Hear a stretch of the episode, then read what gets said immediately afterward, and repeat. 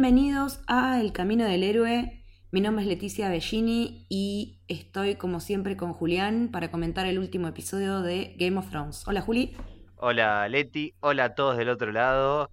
¿Cuánto para, no sé si decir para analizar, pero por lo menos para reflexionar? demasiadas cosas para pensar, ¿no? Uh, demasiado. Un episodio lleno de controversias por todos lados. Eh, llegué a escuchar que mucha gente lo ha catalogado del peor episodio, así por la cara, olvidándonos de todas las porquerías que tuvieron que ver con la serpiente de arena. Y otra gente que ha estado recontra contenta porque volvió la política, volvió la rosca, volvieron Tyrion y Varys a tirar magia, eh, de esa que salen a tirar nada más que ellos. Para mí fue desparejo, muy desparejo. Sí, yo te lo dije en un momento en estos días, no, no, lo no, no tan literal, pero lo describo un poco como el mejor, peor o peor, mejor capítulo. No es ni una cosa ni la otra, no es ni el mejor ni el peor, pero juega tanto para los dos lados que tiene cosas que, extrañaba mucho y otras que digo, basta de hacer esto. Tal cual, exactamente la misma fue la sensación que me dio a mí.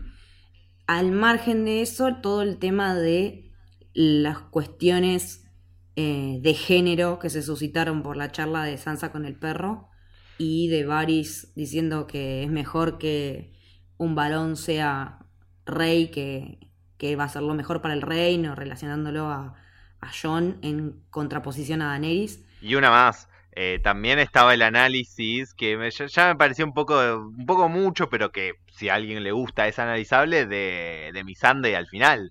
Sí, también el hecho de quitar diversidad. Y no solo eso, también la ponían como un poco, eh, que funciona un poco como una, ¿sabes lo que son las Women in Fridges en los cómics? las mujeres bueno, la sí. Claro, como que funciona un poco eso como para Daenerys. Sí, lo pensé, lo escuché en algún lado también, pero creo que viene en el tren de lo que veníamos diciendo ya en episodios anteriores de seguir despojando a Daenerys de cosas y de gente y de seres que juegan para ella y que son de su, de su afecto, porque la semana pasada murió un varón de su team eh, y ahora le mataron no solo a, a Miss Sunday, sino que le mataron a Regal.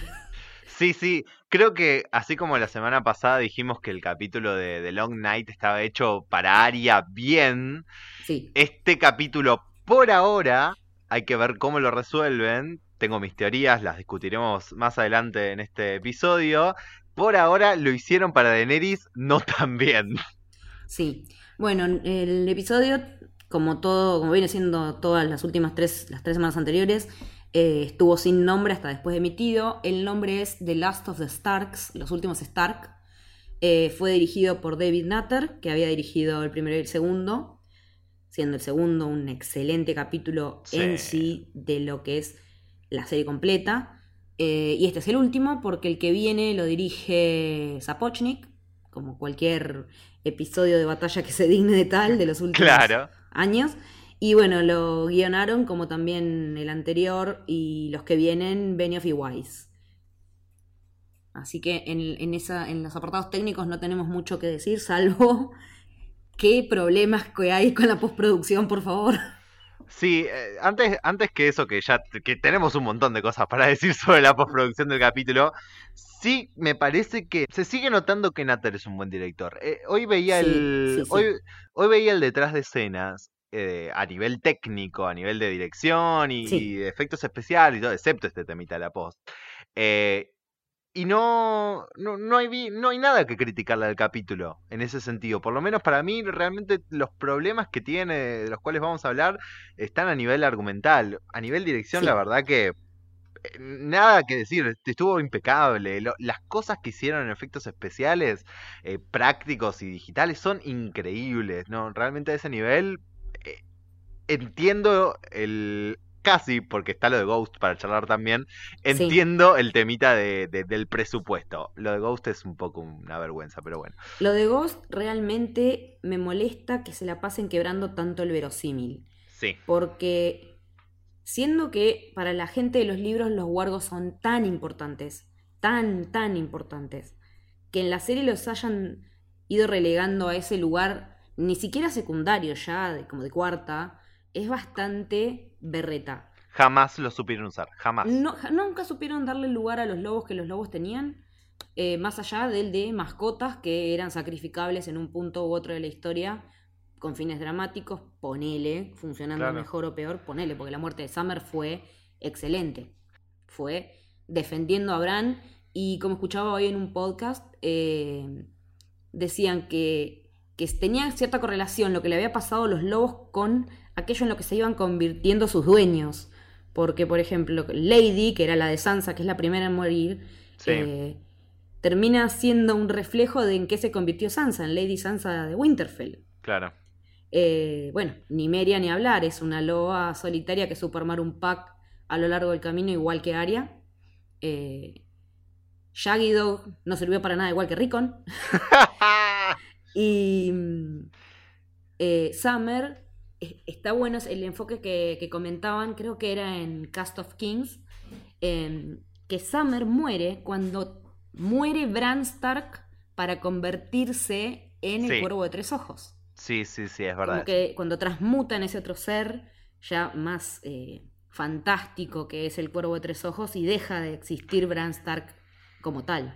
Claro, es como que también podés hacer e- ese paralelismo, así como decías con Nimeria, o sea, me parece que ese momento que, que- que tiene un, un llamado de atención en este capítulo muy interesante también, entre Nimeria y Arya, cuando se vuelven a encontrar, que ella está volviendo a Winterfell y cuando decide, tipo, me parece que es el momento donde ella decide volver a Sí. ser Arya Stark y hacer lo que pueda para volver a ser Arya Stark, es, o también es ese pase de personalidades que, que estaba jugando. Sí. Eh, entonces también cuando muere Summer es cuando muere Bran. eh, me parece que todos tienen esos paralelismos que están re buenos. Y resulta raro ver qué es esto que hizo John con Ghost, eh, en el hecho de que, de que no, no, le- no se le puede encontrar e- ese paralelo ¿no? que, que- tienen los demás lobos con sus dueños. Pero la verdad que me, me- me molestó bastante la escena en sí. Y ya te digo, todo el tener que estar explicando después las cosas. eh, si tienes que estar explicando tantas cosas a posteriori y de emitido, es como que hay algo que evidentemente no funciona. Teléfono para los rusos. Mucha gente ha hecho esto. La gente de Lost también tuvo estos problemas de tener que salir a, explicar qué sí, qué no, bla, por qué no, que en realidad lo que quisimos hacer era una historia de personajes y lo que importa es el viaje y bla. Y bueno, no, en realidad, si abrís un universo, eh, bancate lo que implica abrir un universo a lo fantástico, a lo sobrenatural. eh, y seguí las reglas del juego y yo creo que lo más importante es respetar el contrato que tenés con los, lo que se llama el contrato de lectura, ¿no? Claro. Que con la gente que te está mirando, que ya vos le seteaste la, la mesa de determinada manera para que después cuando estás llegando al final y no sabes cómo cerrar, eh, vas subvirtiendo todo eso mismo que vos fuiste creando, pero no con un efecto narrativo pensado, sino como como muy a la chacota, como que lo vas haciendo porque, bueno, vemos cómo, cómo queda y, bueno, ya fue. Como sin pensarlo. Sí, sí. eh, me pasa esto, porque todo esto que decís es algo, nos estamos desviando un poco, pero me está bueno pensarlo. Eh, es algo muy de, de- de las narrativas actuales que, que nos gustan. Sí. Pasa en muchas, le, le pasó desde hace muchos, muchos años a Rowling, le pasó a Lost, le pasa a Game of Thrones. Es muy loco cómo te está sucediendo tan seguido esto. Y yo creo que tiene también que ver con el tema de que ahora tenemos contacto con los creadores, con los directores, que están en redes, que están en Twitter, que salen a dar charlas o en entrevistas, eh, que esta relación tanto más directa y fluida que tienen para con los fans, permiten estar todo el tiempo redefiniendo el canon, que Claro. ellos te digan lo que es el canon por Twitter, como hace Rowling, por ejemplo, como hizo con, Sí, sí, con- sí, sí. con el tema de que Dumbledore era gay, eh, que ahora es canon, pero en los libros no está establecido. Entonces también termina, bien, termina siendo una cosa de, bueno, este es el canon, pero mi head canon, el canon mental que yo me hice en la cabeza de la fanfiction que yo me escribí, termina siendo casi tan válido como el real, porque está todo el tiempo haciéndose como un, eh, lo que se le llama el, el retcon a la Claro. historia, que es como eh, la- el retroceso en la, en, la en la narrativa para convertirla en otra cosa. Claro, lo, lo cual lo, lo peor es que nos pone en una situación de, y volviendo a Game of Thrones en ese sentido, nos pone en una situación de, o nos tenemos que bancar que, la- que los escritores después digan lo que quieran, lo que se les ocurra cada día y no en el contexto del momento donde lo escribieron por redes sociales, o tenemos que sentarnos a esperar que escriban los libros en una la cantidad de años que usa George Martin. Eh, esa es otra posibilidad. Que si George está, está esperando que se aplaquen las aguas con la serie para terminar la saga, eh, creo que debe ser lo más sano para él, porque si no se volvería loco. Claro. Eh, porque no es casual también que la serie haya hecho hincapié en un montón de cosas que Martin no. Por ejemplo, en los libros vos no tenés ni a palos la cantidad de batallas que tenemos acá. Mm. Porque aparte él creo que dijo que no le gusta escribir batallas y que le sale mal. Entonces las pone como, como algo eh, tangencial, como hizo por ejemplo con, lo que fue Hardhome en los libros versus lo que fue en la serie, que lo contábamos el otro día. Em, y, y él como que conoce cuáles son sus fuerzas, conoce cuáles son sus debilidades y entonces sobre eso trabaja y se encarga de, de, resaltar una y de no meter la gama con las que no maneja tanto.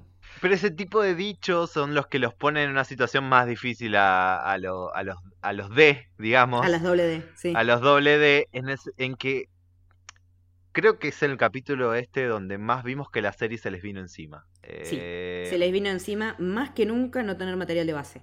Y no solo eso, creo que no supieron ajustar toda la trama que tenían que cerrar a la cantidad de tiempo de pantalla que querían utilizar. Sí, porque a vos te eh, parece como que le faltó, le falte, los capítulos son pocos, ¿no? No sé si es que los capítulos son cortos, o sea, sí, tiene que ser esa la solución en un sentido de que capaz estas decisiones que están tomando, que parecen ir en contra de, lo que ellos mismos setearon de los personajes, o, que parecen descolgados, o que decís, che, pero esta persona es, muy tonto que haga esto, esta persona no hubiese hecho esto otro. Capaz, a lo sumo le falta algo en el medio, le falta un, otro hilo conductor no tan agarrado con alambres. Sí. Que te va a decir, ah, ok, pasó todo esto y vimos este crecimiento en el tiempo, que es algo que también bastante gente le critica últimamente a la serie, donde el paso del tiempo se convirtió en algo súper random el eh, famoso jetpacking de la séptima temporada. Todo el mundo llega a todos lados como si se estuviera tomando un Concorde. Eso que mucha gente no le gusta de las primeras temporadas, que, pero para mí crearon los personajes que tenemos ahora, que son pasar mucho tiempo con estos personajes que evolucionen de, de, una manera mucho más lenta y que sus decisiones entonces tengan otro sentido, porque viste esa evolución. Hoy en día está acelerada y, y, y la hace más inverosímil, me parece. Sí, sí, sí, le quita verosímil a la historia, tal cual es algo como que termina siendo una lesión en lo narrativo. Pero bueno, supongo que tendremos que analizar lo que vimos para encontrar qué vamos a esperar de lo que queda, que es poco. Sí. Em, bueno, yo en este capítulo, lo que, como me viene pasando, encontré un hilo conductor que noté que muchos personajes están notando el deber por sobre el deseo, eh, ese, privilegiar lo que debe ser por sobre lo que alguien quiere, incluso eh, hablando de otras personas, o sea, sea propio o ajeno, mm, como que esta, esta constante de e, el ejemplo claro, que lo dijeron más de una vez en el episodio, que John tiene que ser rey, quiera o no quiera.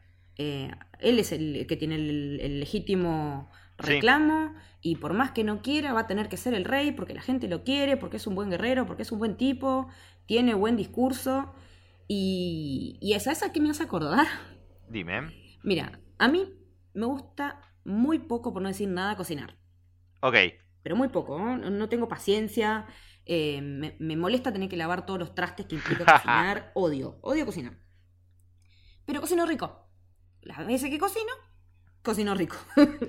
y te piden. Entonces lo que pasa es que te piden. Claro, entonces cuando me dice, cuando me toca, por ejemplo, en una junta de amigos cocinar a mí, cocino, genial. Eh, Ay, qué rico te salió el pastel de papas, ponele. Ah, Tendrías que hacer más seguido porque te sale riquísimo. Sí, pero pasa que la verdad que a mí no me gusta cocinar.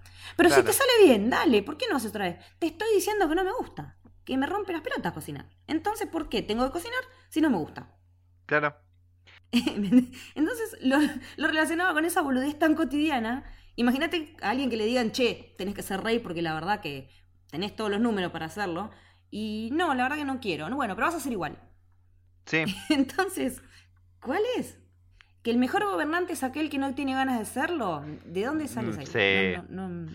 Porque además, algo que yo pensaba, eh, que te juro que hoy me acordé de una nota que tenía desde antes que empiece la temporada, eh, y la busqué y, pensaba en esto, es que John no sería un buen gobernante porque John no puede hacer política.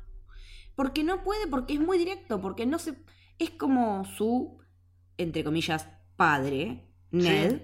Eh, es, es el más hijo de Ned de los hijos de Ned. Es que sí, porque sobre todo en comparación a otros los hijos de Ned, lo podemos hablar después. Sí, el Eh, tema de guardar secretos. Sí, sí, por Dios. Eh, pero además es esto, Varys, primero, me parece que no lo dijimos antes y está bueno decirlo, lo decimos ahora que no dijimos nada grave, full spoiler, ya lo saben chicos, a partir de acá, tipo, Como siempre, como siempre. vamos a tirar todo por la cabeza. Varys en un momento dice, los eh, señores lo de, de las casas los van a, lo van a respetar. No lo van a respetar, donde vean, si él mismo después dice que Daenerys lo pasa por encima, Claro. cuando los otros vean que lo pueden pasar por encima, lo van a hacer. A ver, igual no sé a qué señores se refiere, porque los que podrían llegar a haber hecho eso ya están eliminados del mapa hace Sí. rato. No sé qué, qué señores quedaron con peso como para referirse a ellos, porque la casa de High Garden ya no tiene más a la vieja. Eh, Que ese personaje se extraña, horrores, y Total. se nota su legado en Daenerys ni hablar. Total. Porque el tema de que ella, de que la vieja le haya dicho en su momento, en la temporada pasada, no te dejes pisotear por hombres y sea un dragón, es lo que ella está haciendo ahora. Sí, Eh, después, no tenés un Tywin, no tenés un Bruce Bolton, no. no tenés eh, a nadie que pese en Dorne. Entonces, ¿quién va a venir a hacer sombra de qué? El señor de Bastión de Tormentas. Bueno, ahora hablamos de eso, pero me parece que capaz Varys lo, lo, lo piensa realmente a futuro. Él piensa que en algún momento eh, los siete reinos se van a reconstruir bajo el, el mando de un nuevo rey Sí, y las casas se van a reconstruir y, la memoria dura poco en, en Westeros. Y en donde vieron una oportunidad, el próximo ahora puede haber mucha lealtad, pero me parece que por lo menos en lo establecido hasta ahora de cómo funciona Westeros, hay que ver si se establece otra cosa en los próximos dos capítulos. Creo que Varys está pensando en si esto sigue funcionando como vino funcionando, a este lo van a pasar por arriba. Ahora pueden estar todos a su favor y al principio todos Sí. siempre están a favor del que está ganando. Después, no sé. Sí, porque ahora ni siquiera tiene el respaldo de la Guardia de la Noche que, que pudo, que podía llegar a tener, porque ya no quedó nadie ahí. Sí tiene el de la gente del otro lado del muro, de los, de los salvajes, Claro. y ese creo que lo va a seguir teniendo siempre. Sí. Pero los del norte sabemos cómo son de, de retobados. eh, y que un día sos rey en el norte y al día siguiente te cagan a pedos porque no hiciste lo que tendrías que haber hecho. Claro. Y Sansa encarna esa postura. Por eso es la, ella es la perfecta lady de Winterfell. Porque ella es norte puro, eh, privilegiando el norte por sobre todas las cosas. Y John ya pasó de esa. Es una de esas cosas que me hacen pensar que John no tiene un buen fin en la serie. Y es que John no encaja el. Va, por lo menos en- de vuelta, en lo establecido, John no encaja en este lugar. Por eso, tam- por eso también John se va al principio de la serie. ¿sí? Es que él no encaja además porque él es muy, muy el prototipo de, de héroe clásico. Que en Claro. este tipo de historia al héroe clásico no le va bien. No. En esta historia en particular, en Game of Thrones, en, en Canción de Hielo y Fuego, al héroe tradicional le va como el orto. Arranca ya la serie cuando muere Ned, te dicen, mira, acá ser buena gente y hacer lo que corresponde no te lleva a buen camino. Sí, y creo que ahí estamos de vuelta en las cosas que volvieron del, de- del Game of Thrones más anterior que, que sí nos gustaron, ¿no? Esa vuelta Sí. de- del Juego de Tronos a Puro y full mode, sí, sí. Sí, sí, bien áspero. eh, sí, es- eso es lo que más me gustó del episodio, eh, que sería toda la primera parte. Y bueno, y Cersei, ¿no? Bueno, a eso iba. Eh, volviendo a, a este hilo conductor que vos le contaste al capítulo, yo le encontré uno muy parecido hace muy hace pocos minutos. Eh, pensando un rato, hay una frase que dice Natter en el detrás de escena, hablando sobre el final del capítulo, sobre Cersei, cuando Tyrion le va a hablar y le habla del bebé y todo eso, donde por un momento el- las miradas de ella, Sí. ya no, no hace falta ni hablar de lo buena actriz que, No, que es. ni él, ni de él, porque es, No, fue- de ninguno de los a dos. nivel actuación fue espléndido, espléndido lo de los dos. Increíble. Que, que incluso las miradas de ella y todo te hacen dudar de, uh, capaz le está llegando. Sí, Ambos, Natter y la actriz de Cersei, ahora se me fue el nombre. Lena eh, Headey. claro, y de Elena, dicen, This is who I am, I can't change it. Este es quien soy y yo no lo puedo cambiar. Sí, Y tiene que ver mucho con lo que vos decís y tiene que ver con un montón de personajes en el capítulo que de repente dicen, soy esto, o siempre fui esto y no lo puedo cambiar, o ahora soy esto y no lo quiero cambiar. Eh, y, es re central como le pasa un montón de capítulos. Vamos a ver qué le pasó a Jamie. Eh, uh, lo de Jamie sí. No. Jamie es eso también, es... Ah, pero yo soy esto y no lo puedo cambiar. Es tiene, eh, también lo dicen en, lo dicen los, los doble D. Es como, para él, Cersei es una adicción y, no lo puede cambiar. Tipo, como que yo le encontré esa vuelta al capítulo. Porque agarrarte a eso también implica hasta dónde vos no querés cambiar o no querés dejar de ser lo que sos. O dejar de ser en lo que te convertiste en el caso de Sansa. Claro. Em, bueno, igual nos tenemos, estamos yendo por las ramas. Eh, como arrancó el capítulo me pareció muy acertado y muy potente. La verdad que fue esa pira funeraria con cada líder de cada uno de los grupos prendiendo fuego su montoncito de muertos. Sí. Eh, me pareció excelente. Con ese paneo de, de llora muerto, eh, la verdad me sorprendió un montón porque no me esperaba que empezara así. Había visto las fotos promocionales. Sí. Eh, y, y, hay un dato muy, muy curioso en relación a esta a este llora que yace ahí, que viste que Dani le, le susurra algo al oído. Sí. En el guion eh, decía susurro. Y no decía qué le decía. Claro. Entonces salió el actor que hacía de Llora ahí a Inglen a decir que eso que ella le dijo va a quedar entre ella y yo. Me encanta. Muchos suponemos que tiene que ver algo, que es algo más de índole personal de los actores que de los personajes. Porque no nos olvidemos que ella era súper pibita cuando empezó, eh, trabajando, ya siempre codo a codo con él, que ella pasó por una enfermedad horrible eh, de, la que habló hace muy poco, y que él la bancó muchísimo en todo ese tema. Entonces, como que fue una despedida más a tu compañero de trabajo que al personaje en sí. Y me parece que es re valioso eso también. Es algo que, pasó varias veces en esa escena, también se lo ven los detrás de escena, que para, para todos ahí era la despedida de, de Ian por un lado y de Alfie, el actor de Theon también. Claro, porque ¿Qué edad tenía ese chico y qué edad tenía em, Sophie Turner cuando empezaron a trabajar? Crecieron juntos. Hoy vi una foto de una de las primeras veces que estuvieron juntos, que fueron a una firma de autógrafos de, de Martin. Son todos, pibitos, todavía ni habían empezado a filmar, es, increíble. Eh, y entonces, una cosa que decían que para mí está bueno de pensar, pero no está bueno como lo dijeron los showrunners, es que decían em, como que es bastante fácil conseguir la emoción de los actores para, cuando se tienen que despedir actuando porque se están despidiendo al mismo tiempo. Sí. Que por un lado me parece medio bajarle el talento a, los actores. Realmente que canalizar eso en tu personaje sigue siendo un re laburo. Eh, pero por el otro lado sí es verdad que es lindo de pensar en el trayecto recorrido también para ellos y cómo se, se mete en la escena. No sé, me parece que hay un juego bastante lindo ahí. Eh, hace, un, hace un tiempo, ya antes que empezara la temporada, eh, Giovanna Robinson, que es una periodista que trabaja para Vanity Fair, que ya la nombré varias veces porque es una genia, le hizo una entrevista a Nicolai Coster-Waldo, que hace de Jamie, y él le dijo que, eh, como era medio críptico en el momento y ahora por ahí se puede entender de otra manera, que dice, mira, yo hace 20 años que estoy casado y hemos tenido nuestras idas y vueltas, nuestras peleas y todo, pero siempre volvimos.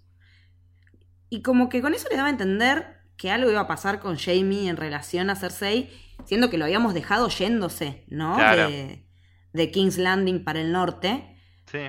Y que ella como que en ese momento se quedó y que ahora viendo lo que pasó, que él se, se vuelve cuando se entera de que Cersei está en peligro, eh, esto que decías vos de la adicción que, el, que algún personaje puede tener para, para con otro, ¿no?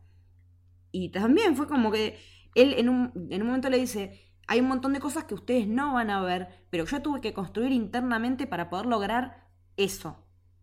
Claro. Y, eso también es parte de actuar. O sea, más allá de lo que vos decías de forzar la actuación o quitarle el mérito, cuando vos actuás, tenés que crearle un back a tu personaje, más allá de que lo inventes solamente para vos, para hacerlo creíble. O sea, le estás poniendo de vos, lo estás rellenando con información que, que necesitas y nadie te da. Sí, sí, es verdad. Eh, más allá del... todo lo que uno pueda decir sobre las actuaciones de algunos en específico, ¿no? Em, me parece que son, son las menos las veces en las que nos sentimos que, que una persona está fuera de personaje.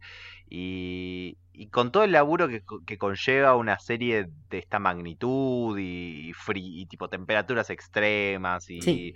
y irte a cualquier país durante meses y Sí. meses y todo, eh, er- es para apreciar el laburo de todo el casting. Es- Sí, realmente sí, es sí, un se han montón. bancado de muchas cosas. Tengo una duda. Eh, Pregunte. porque cuando estábamos mirando el episodio el otro día, una amiga me decía, ¿por qué están los cuerpos de la osita y de Edel Penas siendo que ya se habían vuelto zombies?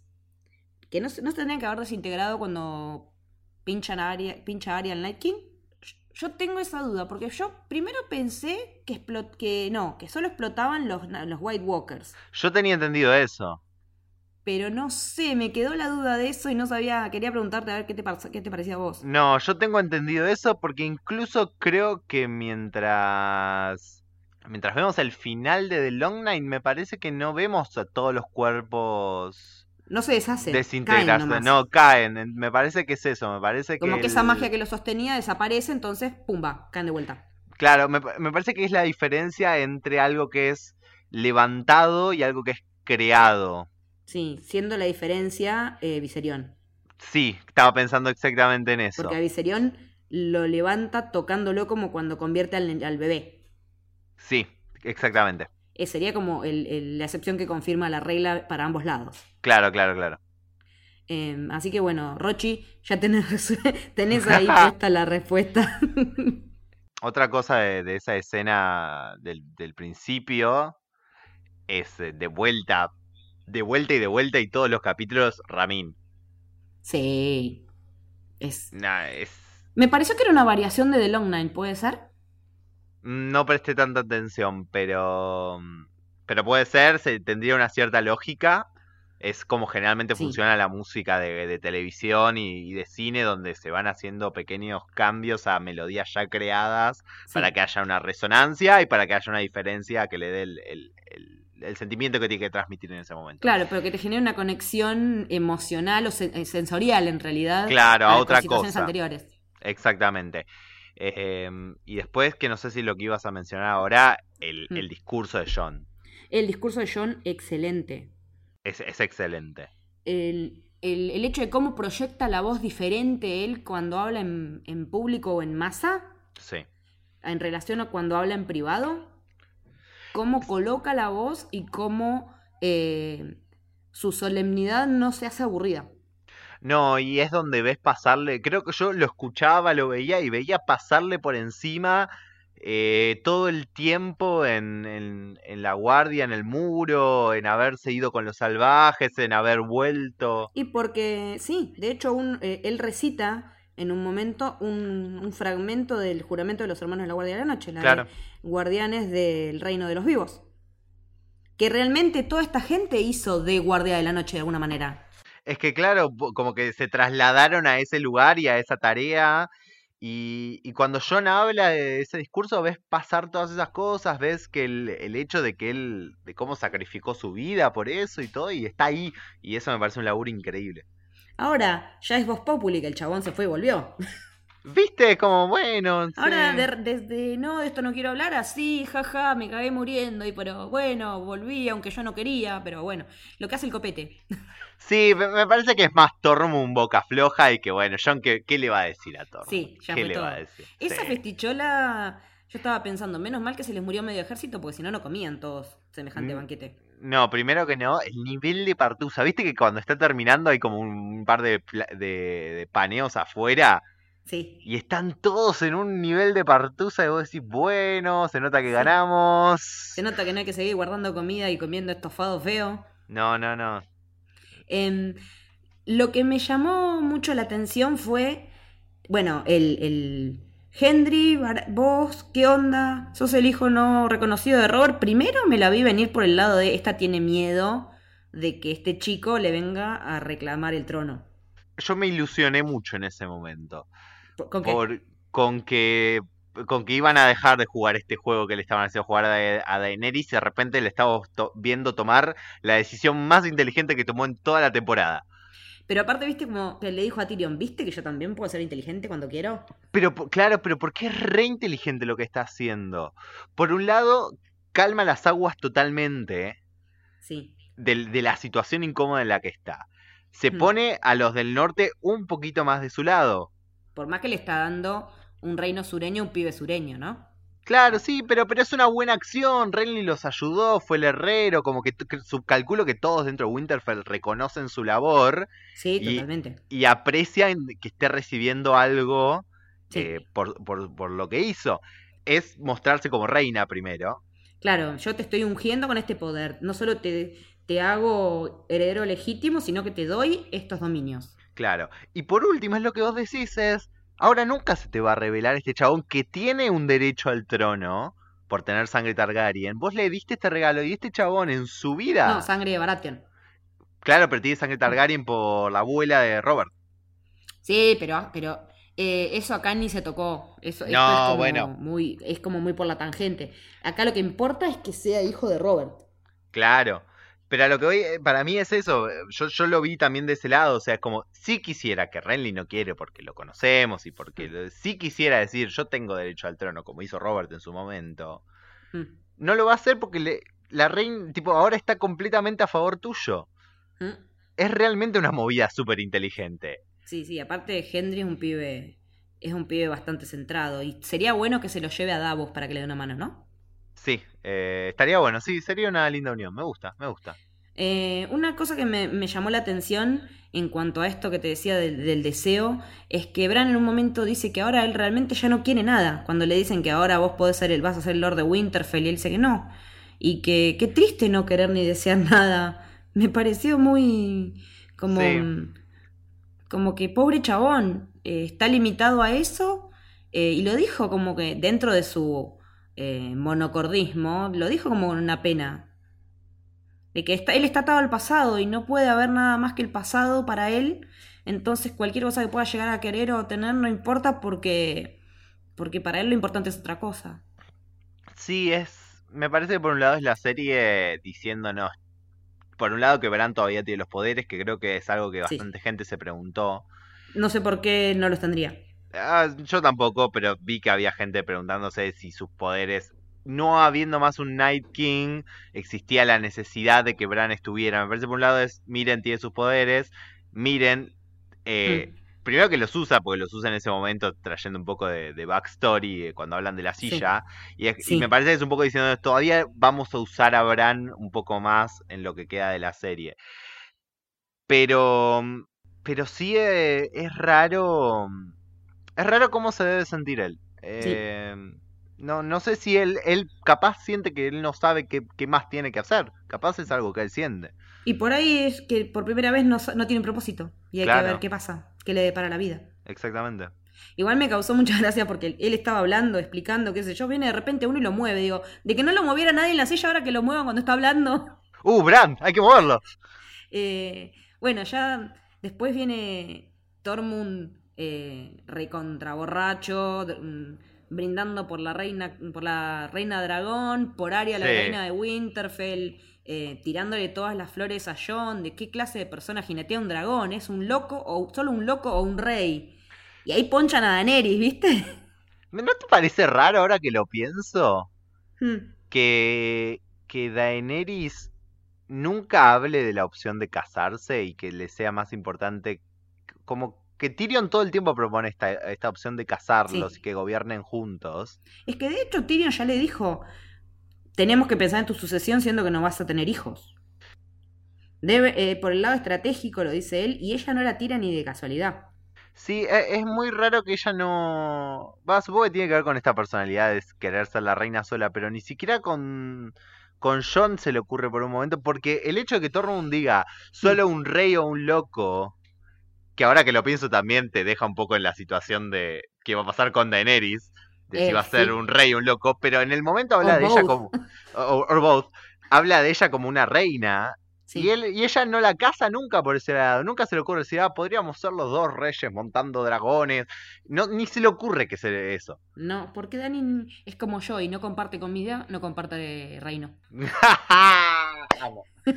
Amo. Eh, bueno, la mirada que, que, va clavando Dani a medida que ve que todo el mundo eh, le tira flores a John y que John el héroe y que él está también charlando y relacionándose y socializando y ella ahí, ella sola se está, se está haciendo, se está haciendo el rancho aparte, porque tranquilamente podría, como hacía con sus súbditos en los otros reinos, que, en los otros lugares que, en los que no conquistó, sino que liberó, se acercaba a la gente. Eso es lo que le está faltando acá, tiene distancia, como que todo eso que aprendió en esos, acá lo desaprendió, no solo porque tenés a una mina como Sansa apretando fuerte para que eso no pase, si vos le pones onda y te pones a hablar con la gente, la gente no te va a dar vuelta la cara. Mm, más o menos. Yo creo que ella se siente también avasallada por este hecho de... Se lo dice a John después, cuando están juntos. Le dice, yo he visto esa mirada, pero no acá.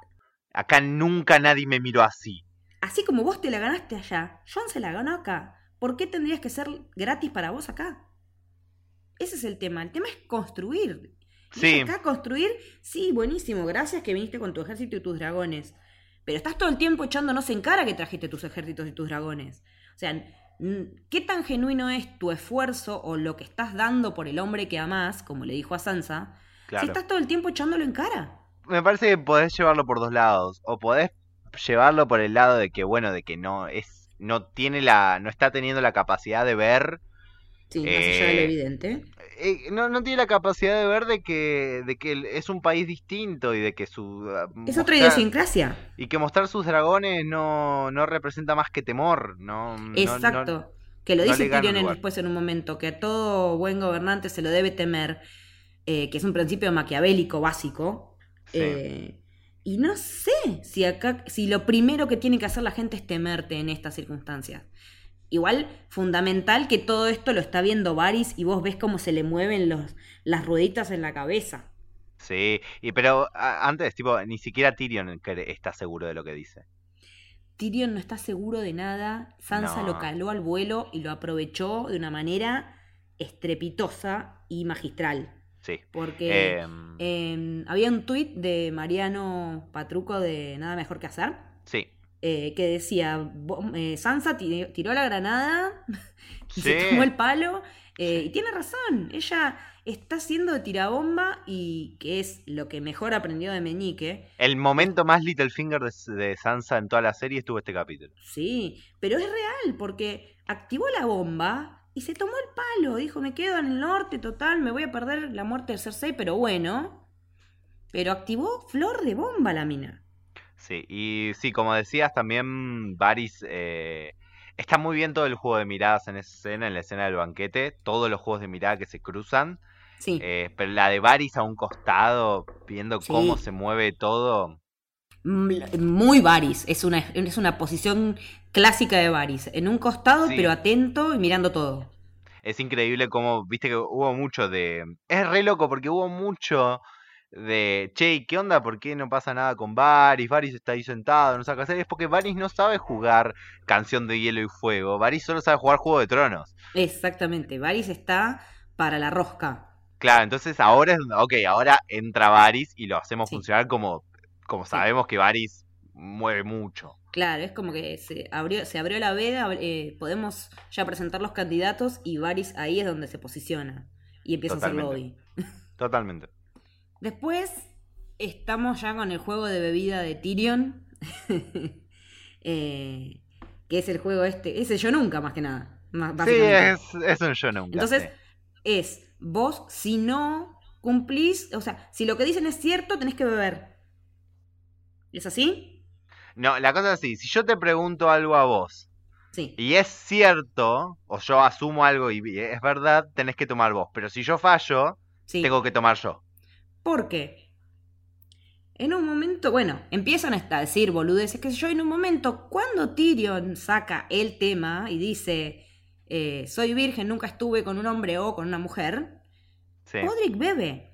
Ay, no, no, no, capté esa. Así como por debajo de la mesa, eh, lo ves como que se achica así un poquito y toma un sorbito. Entonces estoy dudando de que haya hecho con las prostitutas de Littlefinger todo lo que nosotros suponemos. Eh, sí, igual no sé, yo lo tomé, ahora que lo decís lo vi, pero lo tomé más como un esconder la cara. Eh, onda, trágame tierra, Brien, salí vos de esta. Sí, porque me parece que sabe, la, él ya sabe esa verdad por el tiempo que pasó con Brienne. Sí. Y, y sabe lo incómoda que es la situación y es como, mmm, yo en esta no participo. Ah, pero justo que, que, tomara un traguito me dio como una cosa. Igual después se va con dos minas, así que claro, volví lo, a quedarme como, what the fuck, ¿qué onda? Claro. Eh, porque la que, rebota el eh, la que rebota el perro se va con él. Y después sí, lo sí, ves sí. de fondo a él con las dos minas abrazadas. Sí, sí. Bueno, bueno. Partusa, Igual, como. Sí, Partusa. Eh, nada, Brienne se levanta, pobre, re ofendida. Jamie va, la sigue. Ya tienen unas cuantas cervezas en el lomo. Eh, y a Tormund le pega el pedo triste y se va con el perro a llorar. Eso fue tremendo. Que, que gran... Voy a extrañar mucho a Tormund si no lo vemos más. Eh. Lo voy a extrañar Eh, muchísimo. Este capítulo me, me resultó mucho más, eh, más orgánica su presencia que todo lo de la leche de giganta y qué sé yo. Sí, es- eso fue un poco, un poco demasiado, un poco nivel Sí. 11, pero. Sí, sí. Pero es, es un gran personaje. Igual, ¿te diste cuenta que, que cuando la chica le va a tirar onda al perro, el perro literalmente le, hace- le ladra y le hace ¡guau! Sí. Sí, Eso sí, fue sí, sí. genial. Eso me encantó. Em, la charla que viene después, o sea, esto ya se va, se va bien, se va Jamie, eso queda congelado un ratito y seguimos un rato en el salón. Claro. Eh, charlan eh, el perro y Sansa, que esta fue una de las situaciones que revolucionó Twitter y todas las redes que existen por el tema de mm, que él le dice, si te hubieras venido conmigo, la verdad que todo esto que te pasó con Littlefinger y Ramsay no te hubiera pasado. Porque aparte él le dice, a vos te rompieron y te rompieron mal. Sí. Y la frase textual de ella es, sin Littlefinger y los demás, habría seguido siendo un pajarito toda mi vida. Un- salía un montón de gente a hablar, salió Jessica Chastain a- al hecho de hablar de decir que eh, una no se hace fuerte por haber sido, sido abusada y como que no hay que glorificar eh, el hecho de eh, del abuso como, como una herramienta para obtener fuerza. Yo lo interpreté por otro lado igual. Agarré las dos mismas cosas que agarraste vos. ah. Esto, esto no fue preparado, gente del otro lado. Eh, Chateamos de mil cosas, pero de esto no. De, esto no, porque queríamos guardarlo para charlarlo con ustedes. Eh, y la frase más o menos, eh, traduciendo rápido lo que dijo Chastain, es que la violación no es una herramienta para hacer un- a un personaje más fuerte. eh, y que una mujer no necesita ser victimizada para poder convertirse en una mariposa. Y después hace como una relación con, con Dark Phoenix. Con la película que están promocionando, sí. Yo lo que, lo que yo interpreté desde mi lugar y mis experiencias, que no es el de este tipo de víctima, es que una puede usar cualquier tipo de experiencia que haya tenido en su vida para transformarse en otra persona, para sacar fuerzas de otro lugar, ya sea una experiencia traumática de ese tipo o de otro tipo. Eh, y me parece que sí, le falta tacto a la doble D en el tema de género, totalmente. Eh, la única directora mujer que trabajó fue el Michelle McLaren en todos los setenta y pico de capítulos que tenemos hasta ahora, dirigió cuatro. A lo largo de la historia de la serie hubo solo nueve mujeres en la sala de guionistas.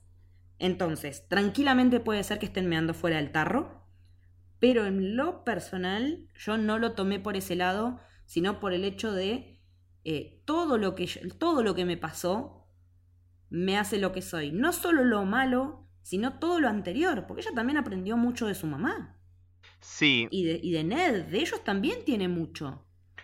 Y también el, el hecho de que es que era chica y todo, pero ella eligió quedarse en King's Landing en vez de irse con el perro. Tal vez es una manera de, de decir ella, bueno, yo tomé una decisión, le erré, las consecuencias me las estoy bancando y a raíz de esas consecuencias soy lo que soy ahora. Yo estoy, estoy de acuerdo con, con- con que debe, de- yo estoy de acuerdo con que debe ser así.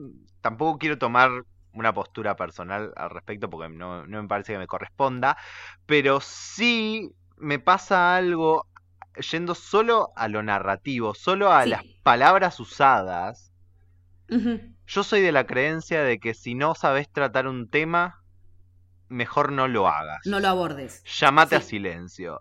Y me parece que no. Que podían haberlo obviado. Me parece que antes de usar una serie de palabras que dejan el lugar a esta interpretación, Sí. y, no, y que no son cinco locos teniendo inter- interpretación, que un montón de gente se lo tomó así, Sí, mucho. Y que es recontra válido. que es válido que alguien le puede haber afectado, Sí. obvialo. Si no vas a saber usar las palabras adecuadas para que lo que vos estás diciendo, que probablemente sea como ellos quisieron que sea la intención y como debería ser, para que se entienda perfectamente para todo el mundo, y obvialo. Capaz no está tan bueno que, que- que dejes eso a, al- a una... No en esta época, por lo menos, no. Son cosas que no me parece que hay que dejar a la interpretación de nadie. Eh, Entre menos cosas dejes a la interpretación en, en narrativas como esta, menos que te quieras Sí. hacer David Lynch o esas cosas, eh, que, ya no sí, lo que ya es otro tipo de registro. Claro, no, no dejes esa interpretación, sé claro y si no, no lo digas. Me- esa, No, esa es porque mi, mi tampoco postura ponerlo en el contexto de época medieval, zaraza, porque en Eso rea- es realidad es que es una ficción de Sí. fantasía, pero en el siglo XXI. Y entonces es obvio que nosotros nos vamos a parar desde nuestros parámetros actuales, desde la situación de la lucha actual, digamos, eh, y, y más vale que lo vamos a ver así. Un análisis bastante, bastante acertado hizo en ese sentido Ana Manson, que es una invitada Sí. constante de Camino del Héroe, en una nota que, que escribió hoy, eh, hablando precisamente de esto, de que no, no tenemos que embarrarlo con el tema del contexto de la época y qué sé yo, sino que lo estamos leyendo con, con las herramientas que tenemos hoy y ahora, porque es una ficción que nos están presentando hoy y ahora. Gente que tiene las mismas herramientas que nosotros porque vive en el mismo hoy y ahora que nosotros. Entonces, Exacto. Y por eso mismo es que a mí me rompió mucho las pelotas cuando Varys se puso a hablar de que mejor que sea varón porque todavía el pene pesa un montón y bla, bla, bla. Eh, también me, me molestó mucho la parte... Lo de Varys sí me jodió porque él siempre estuvo hablando de lo mejor para el reino, pero ahora resulta que lo mejor para el reino tiene que tener eh, carne entre las piernas. sí, de vuelta, me pare- también cosas que podrían haber obviado porque eh, también podemos entender que lo que quiere decir es justamente es por eh, que porque también le tira como una miradita a Tyrion de yo no pienso esto pero bueno es como son las cosas es un Varys completamente arrugando y ya no Sí. sabiendo medio para dónde tirar porque No, sabe que está no, Varys ya decidió para dónde va a tirar y no es para Daenerys.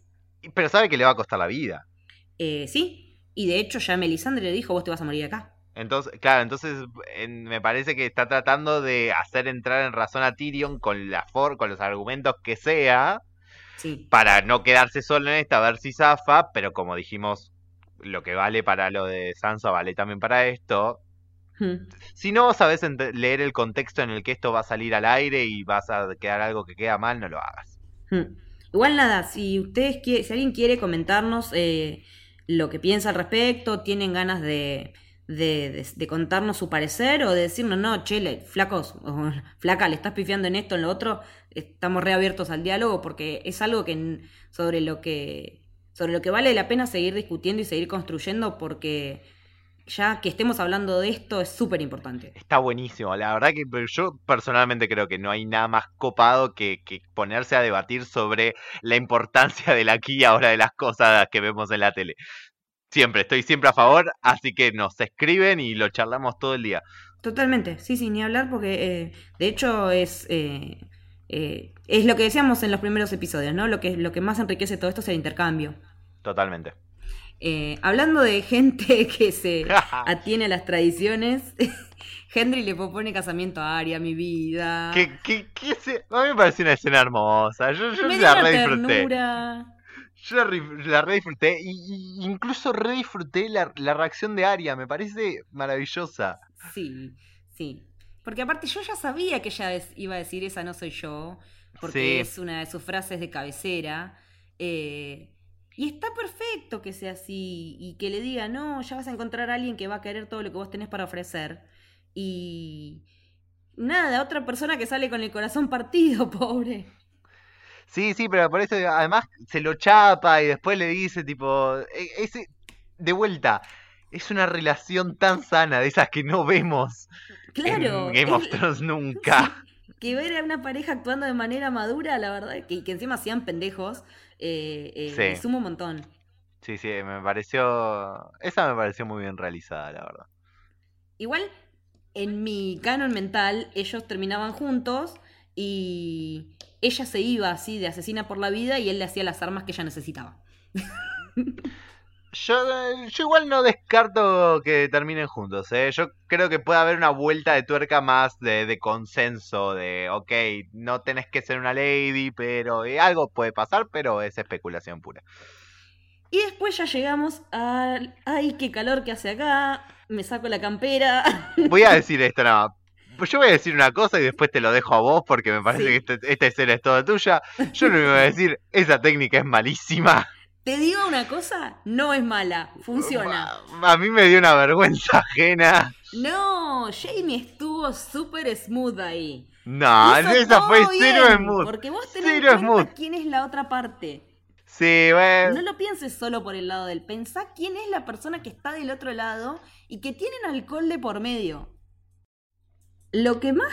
me- a mí lo que me causó mucha gracia de toda la situación es como él cae a la pieza de ella. Entra así lo más campante. Qué calor que hace. Le hace la escena de celos por lo de Tormund. Eh, y ella entra porque no deja de ser una mina que tiene un montón de experiencia en un montón de cosas, pero cero en lo amoroso. Sí, y, y Jamie calculo que la juega muy parecido a como la hubiese jugado en cualquier otra situación. En, en cuanto a su confianza, Sí, a que yo soy Jamie Lannister y ya sé que estoy re bueno y todo lo que todo el mundo le dice todo el tiempo. claro, y entonces, y sí, capaz cuando está ya llegando el momento es donde fuerza las cosas un poco, como dijimos, con estas técnicas que pueden ser malísimas o buenísimas al gusto de cada persona. Y ya Eh, el vino, le- el vi- ya la hizo tomar vino de Dorne, que es como lo mejor de lo mejor. O sea que si es buen alcohol, se va a disfrutar también. Claro. Eh, y, y empiezan a sacarse la ropa y me, yo en ese momento pensé que bien le vendría el velcro a Jamie, ¿no? porque se le complica bastante con la mano, pero también lo lleva a esa cosa de que, de que sea mutuo y otra vez, por fin, digamos, gente teniendo sexo consensuado y con ganas de los dos lados. Y no te puedo explicar lo que amé esa escena porque eh, ella se merece todo lo mejor, eh, estar incluso con el hombre que ama. eh, y, y mi fangirl estaba desatada por dentro. Yo estaba muy, muy feliz de estar viendo lo que estaba viendo. Eh, pero tampoco me lo esperaba. Eso es lo que, lo que más me sorprendió. No me esperaba que pasara algo sexual entre ellos. Justamente como dijimos, es algo que está buenísimo que pase de la manera que pasó. Eh, si, vos si vos mostrás el, el sexo al que se llega de una mala, male- de una mala manera, pero Sí. te guardás este, Exacto. eh, es Eh, un mensaje como que choto. am- ampliaron el abanico en ese sentido en esta temporada, eh, en la cuestión sexual, eh, con, con parejas que nos la veíamos venir, que concretaron situaciones que se venían dando eh, y que fue completamente. No me pareció para nada forzado. Igual. No te miento que tampoco me hubiera molestado si esto quedaba en lo que era, que era esta relación de como de amor cortés, digamos, eh, y de dos personas que son pares, porque ahora son los dos caballeros. Sí. eh, y que de hecho también se toman en joda eso, con que él, cuando Sí. él dice nunca tuve sexo con un caballero, Sí, eh, y ella le dice, bueno, yo nunca tuve sexo con nadie, eh, le dio una bajada muy tierna a la situación, muy, muy de, muy de dos personas que se, que confían en una en la otra, ¿no? Sí, me parece que tiene que ver con eso, me parece que tiene que ver un poco con un regalo a, a los que vienen siguiendo esta relación desde A hace- nosotros, a los Es que fans sí. shiperos de estos dos. Y además de eso tiene un toque de, de ponerle más fichas para el golpe que se viene después. Ay, sí, porque así como me hizo subir, me hizo bajar de un ondazo en un ratito. Es, esa es su función. Por el otro lado, a nivel dramático, tiene esa función. Sí. De que digas, ay, sí, sí, sí. y Después no, no, no puede ser lo que están haciendo, hijos de puta, me están rompiendo el corazón, como a ella. Que de- y, y que después, que es lo mismo que hicieron para un lado para el otro con The Long Night varias veces, y que yo creo que lo están haciendo con algo al revés, pero más grande. Ahora, después seguimos. Bueno, después pasamos a la pareja que nos falta, que es la de John y Dani, que empiezan a que él está medio también, medio copetín, eh, empiezan a los besos, todo bien. En un momento John la separa a ella. Yo no sé si por esto del conflicto con el que vienen o porque se dio cuenta, che, esta es mi tía. Eh, porque recién en este capítulo estamos empezando a registrar el parentesco que hay entre ellos. Sí. No ellos, sino Varys, porque está en todo. Pero mm, esa discusión que se da. Primero yo dije, ay, otra vez la telenovela de la tarde con estos dos, qué paja. Eh, que ella le hace la escena de que a vos te quieren y a mí no me quieren. Y que a mí antes me quisieron, lo que vos decías hoy, ¿no? De Claro. que yo esto lo viví, pero acá no, y que bla, bla, bla. Hasta que llega que ella le pide que guarde en secreto su verdadera identidad. ¿Vos le pedirías eso a alguien que realmente, como decís, amás y que es el- la persona con la que querés estar y en la que confiás? Lo, lo primero que voy a decir es el pasito que, se- que tira John ahí haciéndose el borracho. Es malísimo. Es mío. malísimo, por Dios. Eh, lo queremos a Kit, pero fue malísimo. Sí. Eh, lo otro que me parece es. Pasa algo muy loco con Dani en esa escena para mí. Por un lado, siento que tiene un razonamiento súper inteligente. sí. Porque lo que ella Porque piensa que va a pasar va es a pasar. exactamente lo que pasa. es exactamente. Y lo vio venir. ¿Sí? Cuando este secreto salga, chau, cagamos. Claro, pero es tonto lo que pide. Sí, e- es Eh, injusto, es injusto. Yo creo que sale de un lugar de desesperación, de que esta soledad en la que se encuentra se haya hecho, se haya puesto sola, le haya sucedido, o sea toda una artimaña dramática de, del programa. Sí. Eh, me parece que este lugar de, de- de soledad y Hmm. de que realmente está enamorada de John, pero de que realmente siente que tiene un destino, como después hablan Tyrion y Hmm. Varys, y, y- y de que no quiere que lo que lo que ella ve como futuro ideal no quiere que se rompa y no encuentre un lugar donde consensuar en eso, la lleva a, una, a un razonamiento desesperado y tonto a pedir algo que no va a pasar. Que última, se lo termina ordenando. Cuando él le dice, Sí. mira, yo a Sansa y a Arya les tengo que decir, ella le dice, no, medio como que le dice, cerrá el pico, callate, y él eso es en lo que no, no es transigente. Bueno, que ahí también se juega un poco entre los dos esto que, que hablábamos sobre la temática del capítulo y, y eso de tipo, Del deber ser. claro, y, y- y de decir tipo, este es, es quien soy y no lo puedo cambiar. John dice, yo no, yo no puedo no contarle a mi familia, yo no puedo guardarme una verdad, primero que nada. Porque ya sabemos quién soy. Porque sa- sabemos quién soy, quién me crió y con Claro. qué preceptos de vida. exacto, y además algo tan grande como esto, tipo, no, yo no puedo guardarme esto, esto me cambia la vida y es lo que yo Es una fucking bomba. Y, y ese es mi pasado, es lo que yo me estuve preguntando toda mi vida. Y mucho Claro. menos se lo puedo ocultar a mi familia. Es quien soy y no lo puedo cambiar. Y Dani al mismo tiempo dice, esto destruye quién soy y yo no lo quiero cambiar. Y ahí esas dos posturas de tipo fuerza, ¿cómo es? Objeto inamovible Sí. y fuerza imparable, eh, se, se chocan. Sí, sí, sí, es una, es una colisión que ya estaba destinada a suceder. Hablando Sí. de destinos, ¿no? Sí, y acá es donde también empieza a entrar un poco con este razonamiento inteligente que decíamos de Daenerys, esta sensación de, che, miren que el poder de, de- de la gente que no solemos ver en la serie, la gente que habita en Westeros, eh, tiene un peso que hay que Específico, muy importante. Sí, que hay que considerar y que va a Sí. salir varias veces durante el capítulo. Hmm.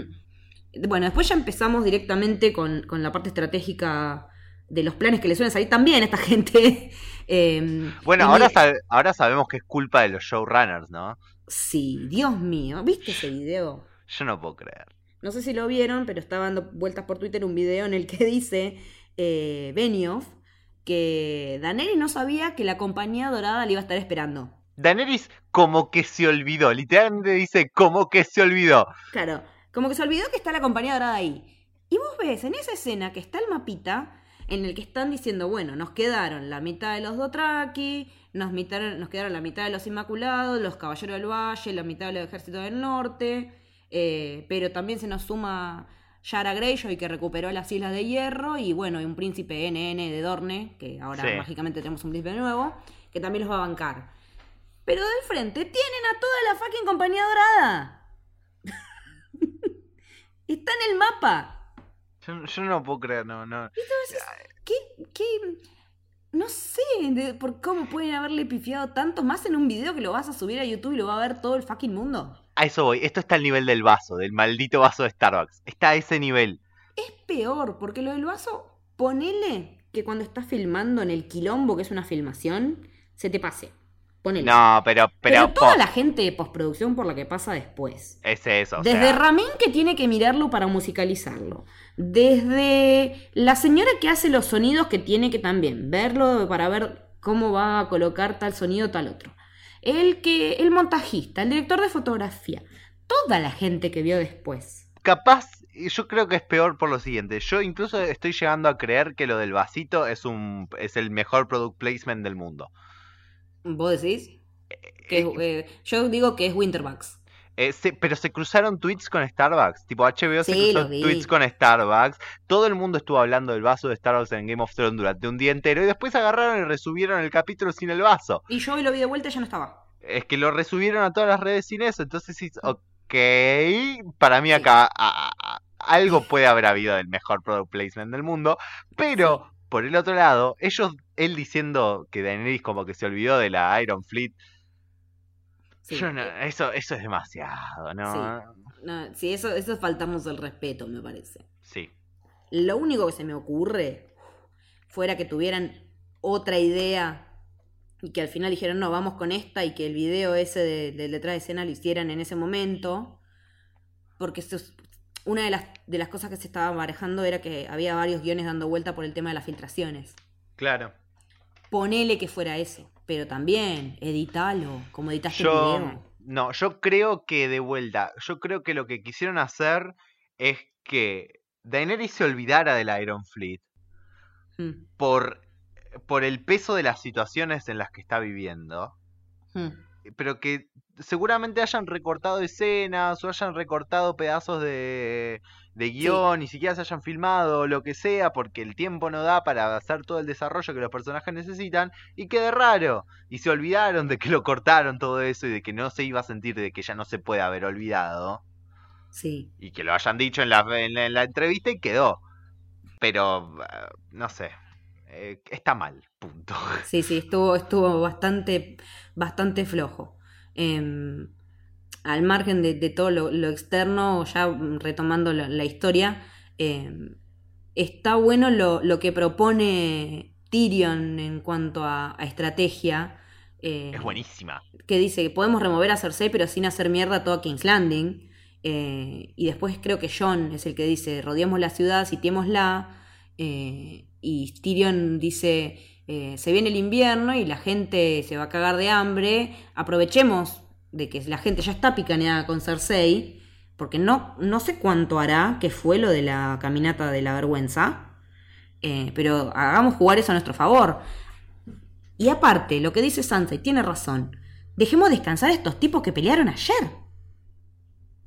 ¿Sí? Por Dios. Eh, sí. Dejemos descansar a este pobre dragón que está todo cascoteado. Y cuando le dicen, no, más o menos tendremos que esperar un mes. Ah, claro, y ahora no me ayudan, no me querés dar a tu gente. Hablando de tu gente como si no fuera la de ella, porque parece que si los quiere seguir explotando así, la gente le calienta bastante poco. Eh, y que John la banque en esa, la verdad me pareció de cuarta. Estas escenas de pollera que... Sí, en realidad es como que él termina queriendo conciliar, pero siempre tira para Daenerys. Y ahí es, donde, es cierto que lo que dice Varys, eh, que si los casan, él, ella lo va a manipular, si es que ya no lo está haciendo. Ella lo está Lo- haciendo. Sí, lo pasó por arriba. Y también, y también, o sea, sí es entendible. Ah, Este es el otro problema que, que, que muchos vieron esta temporada y que yo creo que es verdad. La falta de, credibi- de credibilidad en el enamoramiento de Johnny Daenerys. Es, eso es fundamental. Acá juega muy en contra porque yo realmente te quiero creer a, a vos, John, tipo, le quiero creer que, que, que le importa tanto su relación, que ama tanto a Daenerys, que está tratando de, por los medios que hagan falta, decirle, vos sos mi reina y yo mirá lo que hago acá en este, frente a toda esta gente para demostrarte que estoy de tu lado. Pero como no me como la relación entre ellos dos, no me puedo comer esto tampoco y queda medio raro. Sí, sí, sí, tal cual. Porque es la gran diferencia que tenemos con Jamie Brienne, que lo tenemos Sí. construido desde hace. Eh, desde la temporada 2. Como dijimos hace un par de capítulos, construido versus escupido. Exactamente, era, esa, esa era la analogía. Em, bueno, entonces resulta que se van a ir John, Davos, eh, los Dothraki, los Inmaculados, a pie y a caballo, y Daenerys más los dragones, Tyrion, Varys, Missandei y un cacho de Inmaculados que incluyen a Grey Worm eh, en barco. Bueno, Dani no en barco, no en dragón, pero eh, estratégicamente van en barco. Eh, así que ya ahí tenemos como, como la avanzadilla y la, la caballería que van a caer en distintos momentos, porque más o menos toda esa cuadrilla de gente tarda un mes de ir en ir del norte a King's Landing. O sea que para cuando ellos llegan en el barco pasaron 15 días. Y faltan 15 días más hasta que lleguen los Claro, porque ella dice, faltan 15 días para que llegue John en un momento en el barco. Claro. cuando está. Hay alguien que dice, faltan 15 días, no sé si es Tyrion o quién, pero lo dicen explícitamente como para situarnos, eh, como también para, me parece justificando el tema ese del, jetpacking y de que todos llegan rápido a todos lados. No, ya pasaron 15 días desde que salimos eh, hasta que, que pasa lo que pasa después con, en, en Dragonstone. Exactamente. Bueno, se viene la charla, otra de las grandes charlas, que es la de Aria. Bueno, saliendo de esa situación del plan, de la planificación estratégica, Aria le dice a John que tienen que hablar, eh, Sansa y ella con él. Directamente le dice, mira, no confiamos en tu reina, y siendo que somos los últimos Stark, tenemos que estar juntos. Él vuelve con esto de que no es un Stark, Aria que sí, que sos mi hermano, que no sos un bastardo, que bla, bla, bla, bla. Y entonces Bran le dice, bueno, me parece que es tu decisión si les decís o no. Aparte, viste que e-, es re loco como, de, como no sé si porque lo, lo, intentamos demasiado, pero yo le veo cosas en la cara a Bran, tipo de repente, como pequeñas, pequeños movimientos, sí. sí. sí, como pequeñísimos gestos que capaz me estoy imaginando porque los quiero ver ahí, pero yo siento que están, y de repente lo mira como, vos no les vas a decir, boludo. Claro. Pero aparte, lo que me, pasó, me pareció muy gracioso es, eh, les tengo que decir algo. Bueno, eh, bla, qué sé yo, Bran deciles. Sí, es, maravilloso, tipo, lo, mandó. Lo mandó al frente al otro. Tipo, bueno, deciles vos, yo me fui. Sí, listo, este besito, pero eh, es muy gracioso porque mm, les hace prometer que van a guardar el secreto y que no, que cómo te voy a prometer, si qué sé yo, sí, dale, yo sí, Aria, bueno, yo también, le dice Sansa y después se le caga de risa por la cara. Eh, todos los chistes de tipo, el de salsa de intrusos. Este es buenísimo. Y el, de Sansa, tipo, Sansa, jurame que no se lo va a hacer de nadie, lo juro. Yo no es un Targaryen. Sansa, todavía estoy acá, tipo. sí. No, no, yo me estallé cuando vi el de Sansa en el panel de intrusos. Es maravilloso. No es un Targaryen. es maravilloso. Montado así como si fuera al lado de Real.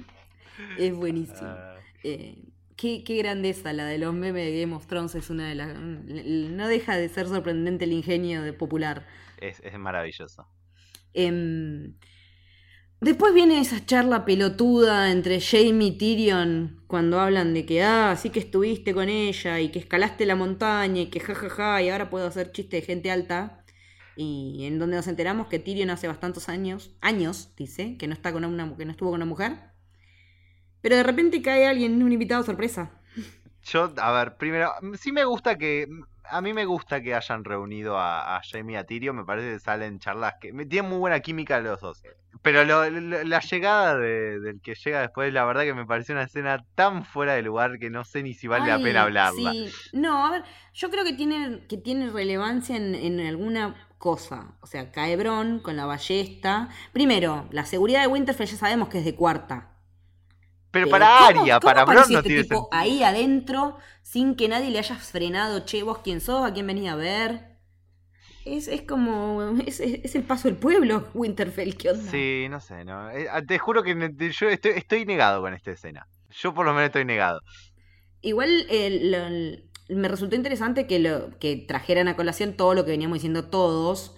Esto de esa charla que habían tenido en algún momento Tyrion y Bron, que le dice, si alguien te ofrece matarme, yo te voy a dar el doble. Y cuando él, cuando dice, ¿qué me vas a dar más que River Run? High Garden. Y ahí como que, ah, mierda, la apuesta sí se podía redoblar. Sí, sí, ahí le eh, tiró encima todo. Sí. Pero y la cara de Jamie como diciendo, a este cabeza de tacho le vamos a dar High Garden. No, pero no solo eso, tipo, vamos a tener. Yo, yo lo sentí como, ¿vos estás esperando que ya tengamos High Garden para dárselo a él? ¿Qué le está prometiendo? Claro, una, una de, las de las tierras más ricas de todo el, de todo el reino. Pero lo cierto es que también el, que la motivación de esto es que, o sea, que Bron no los caiga matando de una, es que él quedó tan flasheado por el tema de los dragones que a Cersei ya la está dando por muerta y dice que no va a pelear. Eh, porque en un momento Tyrion le dice que, esta, que esto de High Garden es una promo válida solo si tomamos eh, King's Landing. Bron le dice, mirá, yo mis años de pelea ya pasaron. Pero matar puedo seguir matando. Entonces, como que si no cumplís con lo que vas a prometer, eh, voy a hacer esto que me, que me encomendaron. Creo que esto puede llegar a tener alguna potencial repercusión. Espero que la tenga porque si no esta escena fue absolutamente al pedo. Yo te juro que veo más a que alguno, tipo a que, a que Tyrion se muera y Bron se quede sin nada llorando, pero porque no la sentí tan desconectada del resto del capítulo de la escena, que es como eh, yo siento que no saben dónde ponerlo. Realmente sentí eso y lo, bueno, lo ponemos acá. Y Encima, si tenemos, la, tenemos el problema ese de que no se pueden cruzar con Cersei por contrato, porque los actores se odian. Eso no sabía, pará. Ah, el tema, sí, ellos, eh, Jerome Flynn y Lena Headey fueron pareja hace muchos años y terminaron, por lo visto, muy, muy, muy mal. Eh, y tienen establecido por contrato que no van a compartir escena. ¡Fa! No tenía esa internísimo. ¡Qué bien! El verdadero intruso de Game of Thrones. El verdadero juego de tronos, gente. Más o menos. Eh, y después viene, como contrapartida, una escena que sí me gustó mucho, que es la del perro que se está yendo solo, como perro malo, valga la redundancia, y lo alcanza Aria, que también se está yendo, eh, y él le dice que se está yendo efectivamente porque tiene asuntos pendientes, que ya sabemos que se trata del Clay Bowl, pero lo más importante es que ella le dice que ella no va a volver a Winterfell. Yo no lo entendí si no va a volver nunca o si no va a volver ahora. Em, yo le entendí que, ella siente que no va a volver nunca. ¿Y entonces por qué mierda no nos mostraron algo que se despediera de Sansa o algo así? Es raro. Eh, Porque nos mostraron 850 despedidas que no sé para qué son. Ya me fuiste. Y una que sería tan importante como esta, ¿la obviamos? Capaz la, la, otra opción que se me ocurre es que en realidad solo lo estaba diciendo para acercarse al perro. Pero ellos tienen una relación muy honesta, no sé si hace falta. Mm, sí, Porque él le dice, si me, si me llego a quedar moribundo otra vez, ¿me vas a dejar? Probablemente. Sí, no sé, a mí, a mí también me quedó medio fuera, medio colgando la frase de que no va a volver. Se siente a... A ver, me parece que toda la escena es un, es un teaser de cosas a venir. Es el Clay Game Bowl, es Aria tratando de completar su lista en el sur. Eh, y esa frase también, pero de algo que no estamos eh, teorizando y no sé qué. Sí, sí, sí, es, es, puro teorías. Eh, y bueno, después viene el momento Granada, cuando Sansa está hablando con Tyrion, en el, momento en el que él, ella le dice, vos le tenés miedo, y él le dice que sí, que tiene miedo. Em, pero que él realmente cree en ella porque cree que Daenerys quiere hacer un mundo mejor. Eh, todo lo que ya sabemos, lo de romper la rueda y qué sé yo, que yo ya a esta altura del partido no me lo como más. No, no, no tiene sustento eso de, romper la rueda ya. No, ya no, ya no, por cómo está planteado ahora ni a palos. Y ya Tyrion se está yendo, pero Sansa le dice, Tyrion, vení para acá. Y le dice lo, la verdad esta que ya de secreto pasó a ser como dice Varys después, información. Sí, está bueno ver un poco como a Sansa como que le están, como que en el momento, desde que empieza esas escenas, aparenta ser apenas posterior a la charla que tuvo con John. Sí. Y ella está como todavía craneando lo que le, la información que le llegó. Sí. Eh, mientras habla con Tyrion, como que todavía está analizando, tipo, uy, ¿qué es esto que me dijeron? Y como que al final de la charla es donde. Está jugando todos los escenarios a la vez, como le enseñó Meñique. Em, y, otra vez me parece que se une al, concepto del capítulo de que, bueno, desde que pasó todo lo que pasó, Sansa es esta persona, y por más que le haya jurado a John, eh, es esta misma sensación que Jamie tiene de que se tiene que ir a buscar a Cersei. Ella no puede no decir la información que tiene está obligada a soltarla. Sí, el tema son los porqués. Eh, Porque una cosa es Jamie que lo hace porque lo siente, porque quiere a alguien, porque quiso a alguien. Y otra me parece que es por el teje-maneje político que Sansa está haciendo de esta info sobre vida ajena.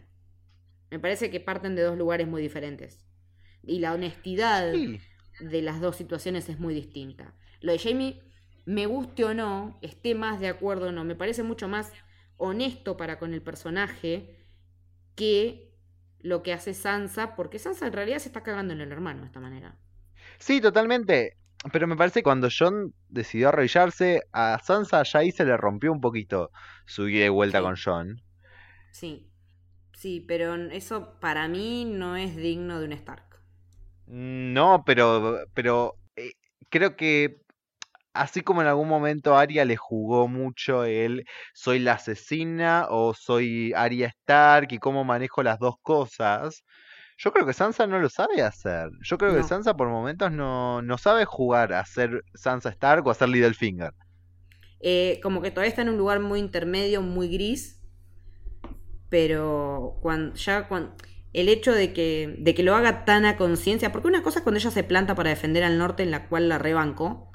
Eh, o cuando dice esta gente tiene que descansar y qué sé yo, todo eso yo lo entiendo. Ya traicionarlo a John de esa manera me pareció bastante bajo. No, a ver, yo sigo creyendo que es un error, ¿eh? Porque me parece que me parece que siendo Sansa Stark, Lady of Winterfell, romper, hacer algo que Ned Stark te, hubiese, pero desheredado, te hubiese mandado a, casarte con alguien en las Islas de Hierro y que no salga nunca más. Hmm. Em, me parece que que, es un error de Sansa y tal vez lo vaya a pagar en los dos capítulos que quedan. porque, por ejemplo, hay que ver cómo, esto es lo que realmente va a afectar su relación con John de acá en adelante. Sí. Sí, sí, porque hay que ver cómo le pega a él cuando él se entere que sabe Tyrion, que sabe Varys, que sabe la señora de acá a la esquina. Eh, ¿Y cómo te enteraste? Ah, me dijo Sansa. Hay que ver incluso si, hay que ver incluso si Arya, si, cómo se siente Arya con respecto a que Sansa ya ha roto su juramento. La persona más inteligente que conozco. La estoy citando a ella. Es que sí, a Arya le va a pegar esto. Sí. Tiene, y porque Arya es la defensora del pack de lobos. Bueno, seguimos en tren de despedidas. Eh, John se va a caballo porque quiere dejar descansar a Regal, cosa que su propia madre no ha hecho. Eh, se despide de Tormund y le deja a Ghost. Em, como leí en un meme que estaba dando vueltas por ahí, le preocupa más la lagartija voladora, pero no el lobo que estuvo con él, haciéndole el aguante, sobre todo cuando estaba muerto. Y después hay un montón de gente diciendo, se preocupan más por un animal que por una persona. No. Primero, no estamos hablando de relaciones en la vida real. Eh, Como para empezar. A mí que justo en este momento estoy pasando con un momento con mi perra súper jodido, me pegó súper mal que abandonaras a, Ghost en ese momento cuando el pobre lobo estaba con la oreja toda hecha bolsa, todo rasguñado por los zombies. Eh, la verdad, me, Está bien, si le jode que nos preocupa un lobo, bueno, problema de ustedes. A mí me preocupa el lobo. Eh, me pareció que ni hacerle ni un chau, loco, nos vemos. Eh, vas yo realmente te dejo con él porque sé que vas a estar mejor en el norte. Que lo dijo, pero no lo demostró para con el animal. Eh, eso es lo que realmente me, molestó. ¿Cómo no le vas a, no te vas a despedir del lobo siendo que antes le hablabas y le decías mi chico, gracias, bla, bla, bla? Realmente me jodió mucho. Si, si esto fuera de alguna manera una biopic, Hmm. y, existiera un Jon Snow en la vida real y estuviera viendo cómo hicieron la biopic de su historia y viera hmm. esto, yo demandaría a HBO porque por un tema de presupuesto me hiciste quedar como un forro. Exactamente. Otra vez me cago en el CGI.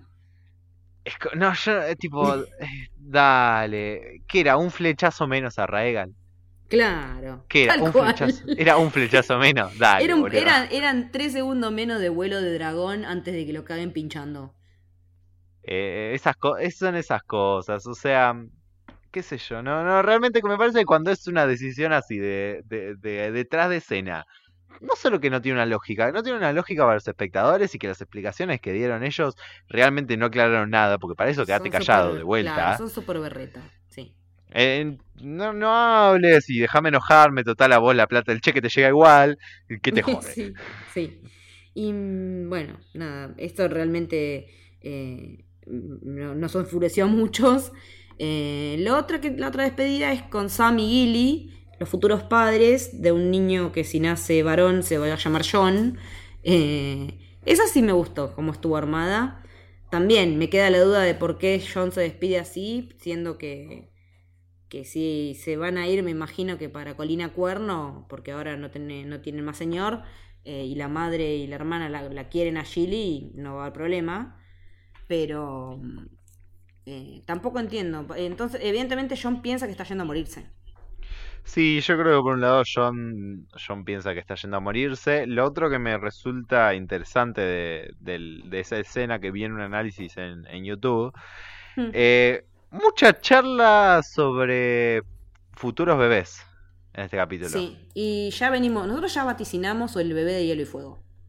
Eh, sí, como que hay un análisis dando vueltas por, por, internet que dice, che, tanta charla, también se ven en escenas del, del, del en el tráiler de la semana que viene, hmm. como que hacen un paralelo, probablemente termine haciendo un paralelo entre Daenerys sentada en el trono de Roca Dragón y Cersei en el de Iron Throne y algún montajito así, entonces, ok, las están poniendo en lugares muy parecidos, ante esta última batalla van a tener entre ellas dos.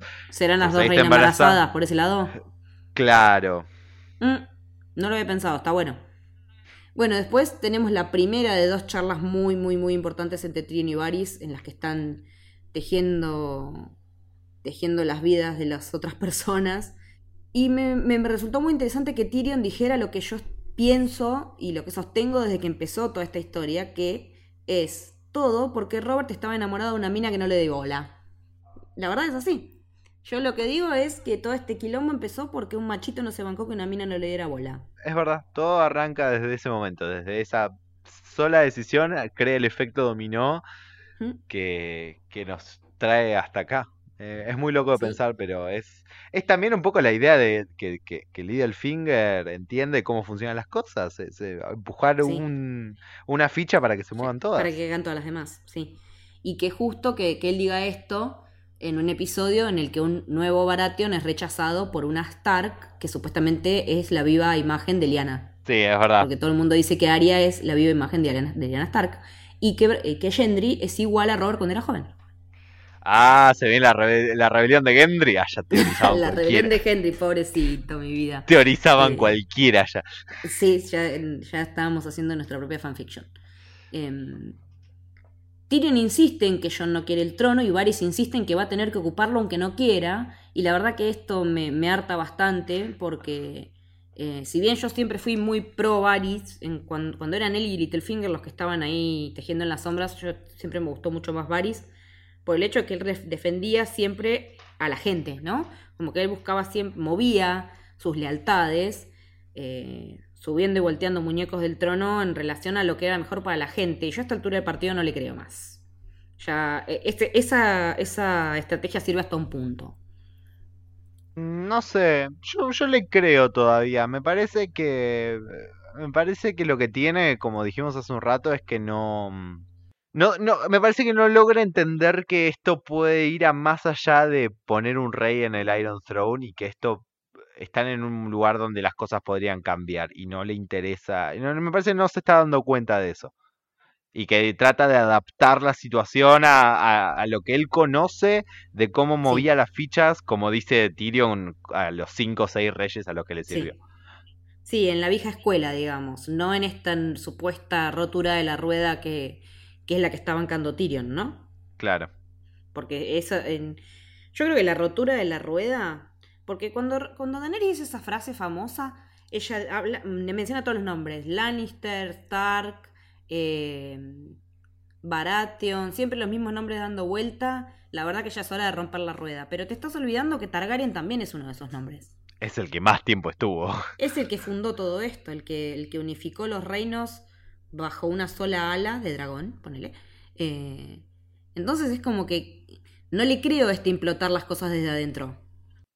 No, pero bueno, es parte de lo que digo que me parece que es una funcionalidad dramática. a algo que va a pasar en los próximos capítulos. Me parece que... Pero, pero ah, es- ya podrías decir qué es lo que vos crees que va a pasar en los próximos yo, capítulos. yo creo que... por- Bueno, tiene que ver con esta escena. Eh, Viste que Varys dice, tipo, habla sobre su estado mental en un momento.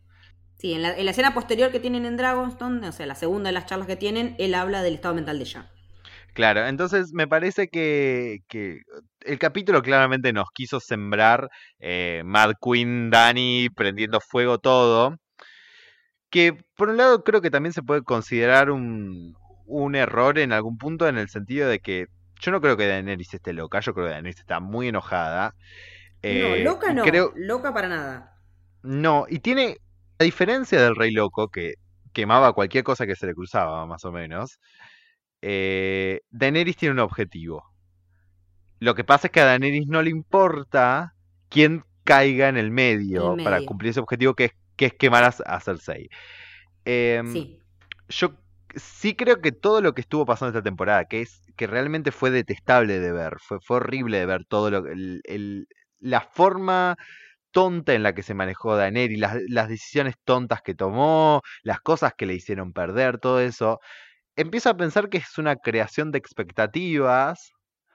De que, oh, bueno, ahora el capítulo que viene, listo, y le hicieron de todo, Daenerys perdió todo, no le queda nada más que volverse loca y prender fuego a todo para poder sacarle el a Cersei que Daenerys llegue casi hasta ese punto. Muy como vimos a, es- esa corrida del final de The Long Night donde estamos viendo si Jon llega o no a salvar a, a Bran.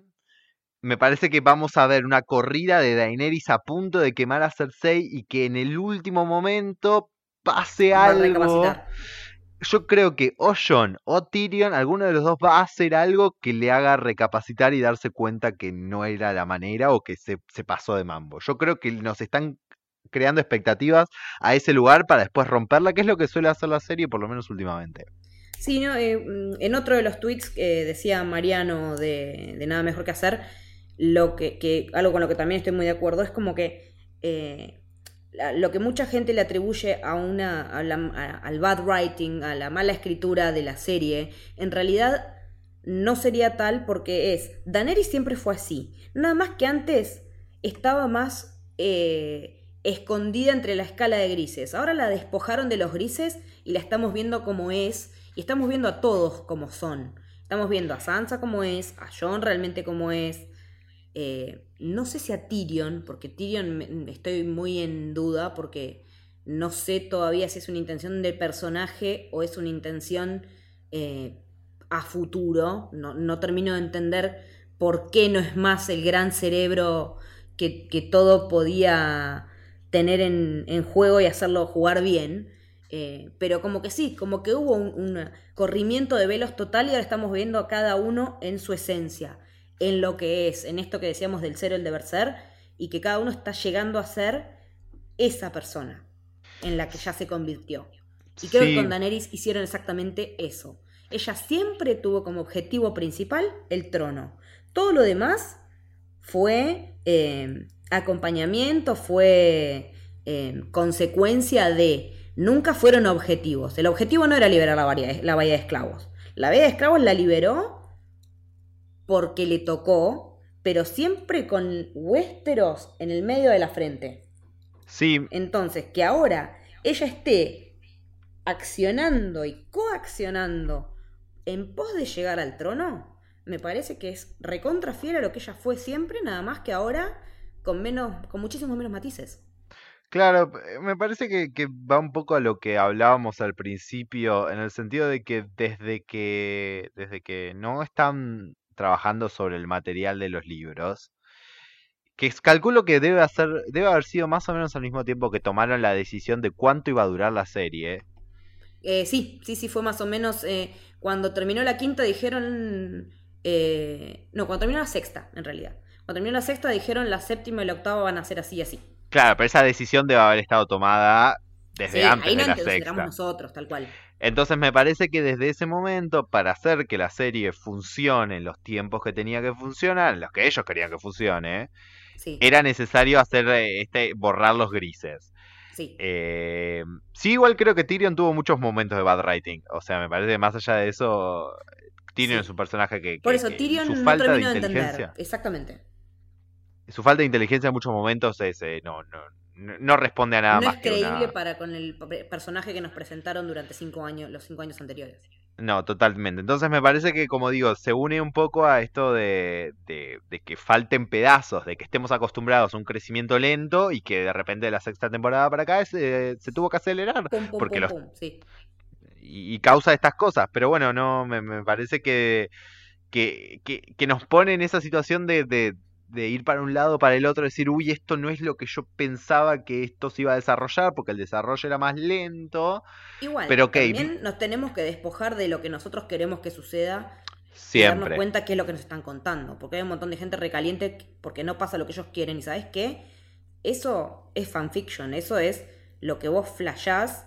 Y está bien que lo hagamos, pero cuando la serie va para otro lado, enojarse porque fue para otro lado distinto al que vos querías, es como medio, medio salame. Es, es, es como juntar una, es como hacer una juntada de firmas para que Disney borre de la Jedi. Claro, es una pelotude de esa calaña, sí. Exactamente. Nosotros podemos teorizar todo lo que querramos, divertirnos con eh, puede pasar esto, puede pasar lo otro, pero después lo que termina pasando, bien ejecutado o mal, es lo que pasa. eh, más o menos satisfactorio llegado al final, lo veremos. Pero no somos nosotros los que estamos escribiendo. En todo caso, si es un fanfi- fanfiction, es el fanfiction de la doble D.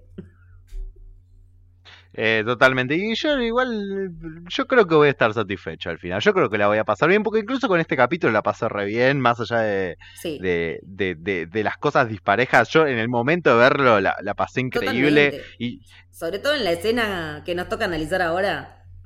go, go, go, go. Sí, por favor. Eh, un hermoso plano de los dragones volando, con Dragonstone de fondo, todo muy lindo, qué lindo los barcos. Y de repente un flechazo a Raegal en el medio del pecho. Y otro en el ala, y otro que lo termina de justiciar en el, atravesando el cuello de lado a lado. Y nada, es que toda la flota de Euron está armada con armas escorpión. Estaban ahí parapetados atrás de unas piedras, eh, con el agua evidentemente men- muy calma, porque si no, ¿cómo haces para apuntar con tanta precisión? Pero bueno, eh, y listo, tenemos un dragón menos. Eh, fue, fue demasiado rápido. Fue tan rápido, nosotros nos empezamos a mirar, ¿qué pasó? Pero, no, pero lo mató, no, ¡uh, otro! ¡Ah! Y empezar a gritar. Y empezar a putear a Euron en colores y a sus barcos de mierda. Y, y lo cierto es que ya nos habían dicho que esto iba a pasar. Porque Kaibur le dijo a Cersei, deja que yo me encargo de hacer más de estas. Y evidentemente hizo una bocha. No solo eso, nos lo vienen diciendo en cada capítulo en la animación de apertura. Totalmente. Cada vez que muestran el subsuelo de, de la fortaleza roja, nos muestran la escorpión y el cráneo de Valerión el terror negro, que era en el que estaban probando. Te lo- nos lo vienen cantando hace un montón. De todos modos, fue. A nivel de dirección y de montaje, todo eso fue. fue, fue, fue- estuvo bien realizado. Sí, aparte, una vez muerto el dragón, cuando empiezan a hacer bolsa los barcos, eh, que es cuando, de, cuando Tyrion salta al agua y parece que se le viene una, una vela encima, que después resulta que no, que llega a la playa, usando el mismo recurso que habían usado, ¿te acordás cuando, cuando Bron sa- salvó a Jamie de que lo quemara Dragón? Sí, sí. No de un capítulo al otro, pero sí de un fundido negro y vuelta hasta que aparecen en la playa, cuando Grey Worm se da cuenta que falta Missandei. Sí, y además porque, porque vamos a temer por la vida de Tyrion todo el resto de los 20 minutos de capítulo que quedaban. Sí, nos van a tener con el corazón en la boca todo ese tiempo. Sí, sí. Y todo ese manejo de tensión estuvo muy bien llevado, muy bien llevado. Este último tramo estuvo buenísimo. No, eh, creo que había un tweet diciendo tipo Tyrion corre en zigzag. es buenísimo. no lo vi. Maravilloso. Sí, hay, es que, Maravilloso. eh, sí. Alguien tendría que enseñarle el zigzag a esta gente. Em, Sí, sí. entonces, yo lo primero que pensé que mi Sandé se había cagado ahogando. Pero después resulta que la tiene Cersei prisionera. Sí, encadenada. Sí, y aparte, como dice, la rompedora de cadenas, y te la muestran a mi Sunday ahí, te da una bronca porque en ese momento decís, no, todo el camino que hizo esta piba de esclava hasta acá, y en algo que me parece importante recordar en este momento. Cuando llegan en su momento, en la temporada pasada, Davos y John a ver a Daenerys, que, que van como a negociar y que después resulta que les dan el vidragón y qué sé yo, eh, Davos le dice por qué están con, como que le pregunta por qué están con ella o qué pasa si vos te querés ir. Y Missandei le dice, nosotros estamos con ella porque es la reina que elegimos. Si vos te quisieras ir, me daría un, un barco y me desearía buena fortuna. Ahí hay una diferencia abismal. La gente que está con Daenerys ahora o sea, la que quedó está con ella porque quiere. Ahora lo que está haciendo Daenerys es querer imponerse sobre Westeros, que es completamente distinto a lo que nos pasaba antes. Entonces necesitábamos que fuera un personaje de esta, de esta relevancia como es mi Sunday para ver el contrapunto de qué significa para Daenerys seguir perdiendo gente, pero a su vez quiénes están en su causa y por qué. Y por qué le jode tanto a ella que no la banquen los demás. Y el tema es que ella no hizo laburo para, hacer que la quieran. Empiezo a pensar que por lo menos yo no le di la importancia que le tenía que dar a, a la primera pelea de Daenerys en Westeros. Hmm. Y al momento donde el padre y el hermano de Sam deciden no arrodillarse, me parece que ahí es donde ella ve que el, que el poderío de su dragón no representa lo mismo que representaba del otro lado del mar. Exactamente, porque ¿sabes qué? En Westeros no había, pero ya sabían de las historias de los dragones. Sí. Ya se sabía lo que podía hacer un Targaryen arriba de un dragón. Sí, y a eso se le teme. Y además no son eh, no no no tienen no es la misma visión que los esclavos. Tal cual, los esclavos ya no tienen nada que perder más que su vida. No, estos son ciudadanos, tipo. Esta gente tiene otros intereses mucho más expandidos, sus tierras, eh, sus, banderizos, eh, las, las, relaciones políticas, los potenciales puestos de poder a los que pueden acceder. No solo eso, eh, Alguien le dijo en algún momento a ella, no me acuerdo quién, mirá que Westeros va a ser difícil porque esta gente ya es una sociedad de avanzada establecida, no es una, sociedad de intercambio de esclavos y ya, intercambio de esclavos y especies, como era todo en esos. Eh, es una sociedad constituida con sus reglas, con sus, eh, con sus leyes propias de, de, seguimiento de línea de sangre, de, de herederos, que es a lo que ella se está atando. Ella tiene todo un reclamo basado en esos mismos lineamientos sociales, si se quiere, contratos sociales, que no existían en esos. O sea, ella arranca pensando en Westerosi, se adapta a lo que es esos, pero después cuando viene a Westeros no se puede adaptar a la realidad de Westeros, sino lo que ella tenía como cuento de los que le decían, se realizan brindis escondidos a su nombre y lo que le había dicho el hermano y qué sé yo. Eh, lo que le falta es una bajada a tierra. Bueno, que creo que, que, también es lo que puede tener que, que, mezclarse en, lo que digo esto de que yo no Tyrion en, el capítulo que viene van a, para mí van a hacer algo que, la hagan entrar en razón, es algo que, le muestre que, que ella estuvo equivocada desde ese momento, eh, que le muestre todo, todo esto que estamos hablando ahora, que no son la misma gente, que, que no los va a poder convencer de la misma forma, porque incluso a, esto que vos decís, es una sociedad que pasó por cuántos? ¿Siete, ocho reyes en los últimos 15 años? Y más o menos. No 15, pero 20 años. A ver. Eh, hace, hace en el, cuando empieza la serie pasaron 17 de la rebelión de Robert. Y desde Robert tuvimos a Robert, a Joffrey, sí. a um, Tomen. Sí. Y ahora a Cersei. Y a todo eso que todos se enteraron de la pelea que estaba esta, la lucha de, los cinco reyes. Una vez claro, entonces. Robert. Los dos hermanos de Robert, más Rob Stark, más eh, el viejo Grayson, eh, Greyjoy, Balon, más el quinto rey que era Mans Rider.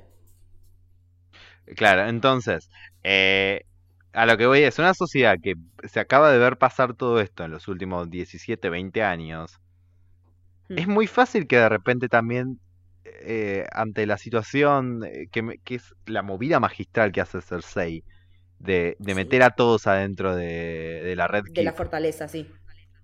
eh, y decirles, es la usurpadora. ¿Cómo no le van a creer que es la usurpadora si mirá lo que pasó en los últimos 20 años y esta ahora está intentando protegerlos? Porque además yo supongo que... No, no recuerdo ahora si Tyrion le dice lo contrario en algún momento, pero Daenerys, más allá de que Robert buscaba matarla, Sí. le contaban que había gente que esperaba su vuelta. Sí, lo cual era completo bolazo. El único Claro. que, estaba, que estaba intentando, el único que, que logra en un momento decir necesitamos un Targaryen acá de vuelta es Varys. Pero Sí. hasta ese momento Varys estaba haciendo de, de lo- le estaba haciendo los mandados a Robert y estaba intentando hacerla matar vía Llora.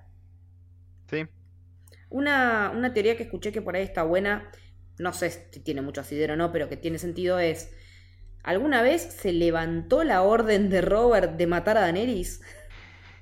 Yo creo que yo, yo soy de la teoría que esas cosas cuando el rey muere, si el siguiente rey no las levanta, eh, desaparecen. Pero sería pero, interesante. pero de los tres, pero todos los posteriores a ninguno le interesaría que esta chica siga viva. Mm, A ver, no. Ponele, si Joffrey mandó matar a todos los hijos bastardos de Robert, ¿te pensás que no le hubiera jodido, no le hubiera eh, parecido eh, súper útil ma- matarla a ella también? Ya sé lo que me pasa con, este- con esta teoría. No hay nadie que la lleve a cabo. Eh, el único que puede llegar a tener algo de eso es Varys. Pero Varys no, pero Varys no usaría su mano. Y Varys no tiene a nadie. No, Varys va a ser, la, va, va a ser un, un subcontratado, va a subcontratar a alguien para que lo haga. Que en- lo- porque yo me quedé pensando también en lo que dijo Cersei, de la chica Targaryen, nos vamos- o sea, que Cersei dijo tra- por la boca de, de Qyburn cuando se reunió con Bron, ¿te acordás cuando lo contrató para matar a los dos hermanos? Sí. Que le dijo, de la chica Targaryen nos vamos, ya nos vamos a encargar. Yo no sé si se refería a las escorpión o a la otra teoría que anda dando vueltas de que es contratar a alguno de los hombres sin rostro para que la mate. Yo, yo la veo complicada, la verdad, pero. Sí, está es un- jodida, pero Es una vuelta cómo se interesante. fueron desenvolviendo los hechos ahora, ¿no? Sí, sí, yo son esas cosas que veo a la serie yendo por una solución más simple. Igual te imaginas a Jaqen cayendo a matar a Cersei, Arya queriendo, eh, que- queriendo matar a Daenerys y Arya queriendo matar a Cersei, una pelea entre ellos sería genial. Ah, estaría, estaría tipo, Sería aparte descomunal ese encuentro. Estaría buena. A ver si la alumna supera al maestro o no. Sí, sí, eh, eh, concuerdo que, que la escena estaría buena. Sí, igual nada, es, son ideas que se nos cruzan por la cabeza. Porque no estamos todo el día pensando en Game of Thrones. O sí. No. Entre Game of Thrones y Endgame tenemos la cabeza quemada. Y ahora que vuelve Legión ni te explico. En- en- entonces, a- ante toda esta situación de, de- de me cagaron matando un dragón y me hicieron bolsa los barcos, eh, hay que replantear, hay que reagrupar. Y Varys va y le dice a Daenerys, mira, como te dije en un momento, cuando me parezca que le estés pifiando te lo voy a decir. Eh, y va y le dice que está cometiendo un error, que si se manda sobre King's Landing va a morir un montón de gente inocente. Esa gente que vos dijiste que venías a proteger. Y Daenerys le responde de una manera muy altiva.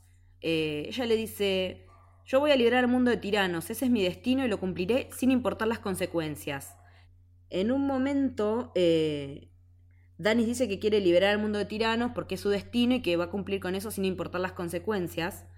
A lo que Tyrion le propone, vamos a hacer que se rinda, que se rinda Cersei para evitar una masacre.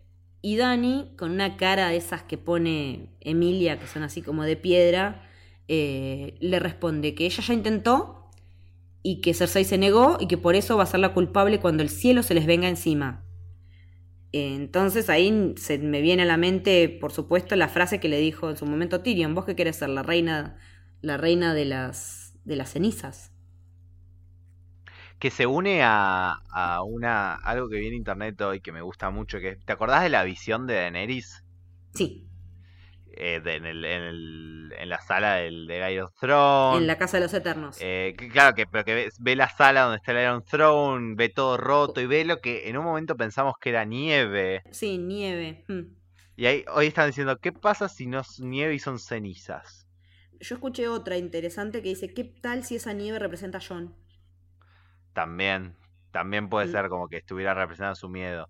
Eh, a mí la de las cenizas me gustó porque al final es como que ella misma causó su visión.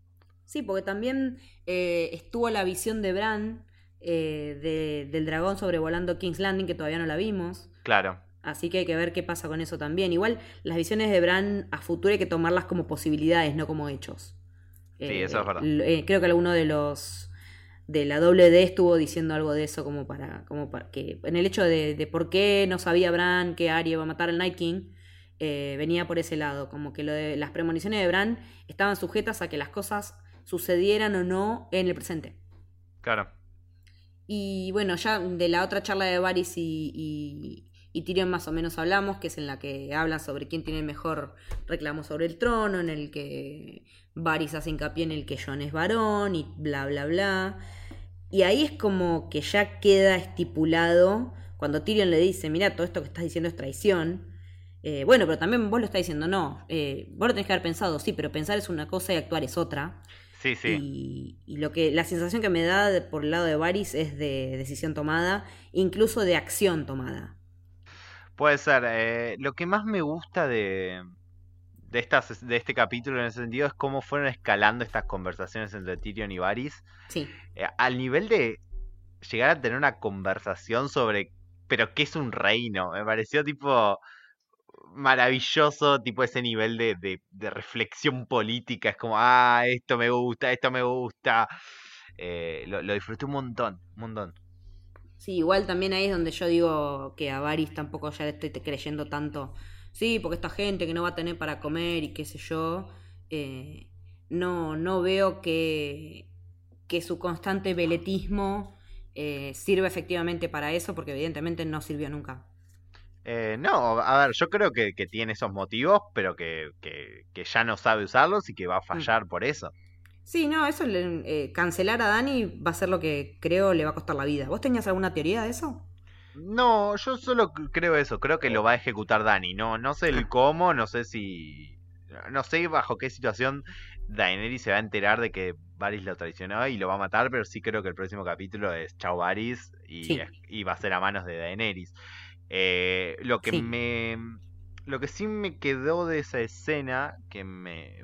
dando vueltas en la cabeza que no sé muy bien cómo analizar, es Tyrion por el otro lado.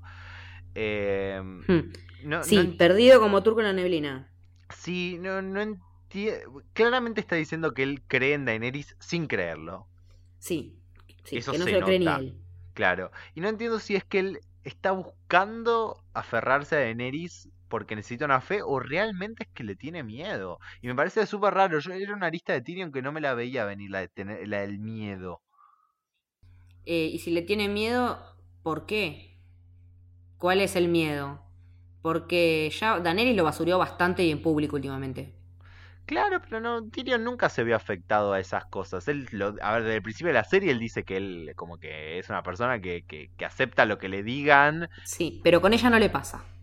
Claro, pero, pero tampoco me cierra el miedo porque por lo menos la serie no nos mostró ninguna situación donde él, más allá del susto normal que tiene una persona frente a un dragón. Sí, o cuando ella le dijo, eh, ¿no será que todavía estás jugando para el equipo de tu familia y eso? Eso puede ser, eh, pero, es pero no lo veo funcional a esto. No, no, no, tiene sentido. Volvemos a Winterfell y Sansa se enteró de la emboscada que sufrió Daenerys, que le mataron un dragón. Eh, y está compartiendo esta noticia con Brienne cuando aparece Jamie. Y la escena siguiente es la que me parte el corazón en 1800 pedazos.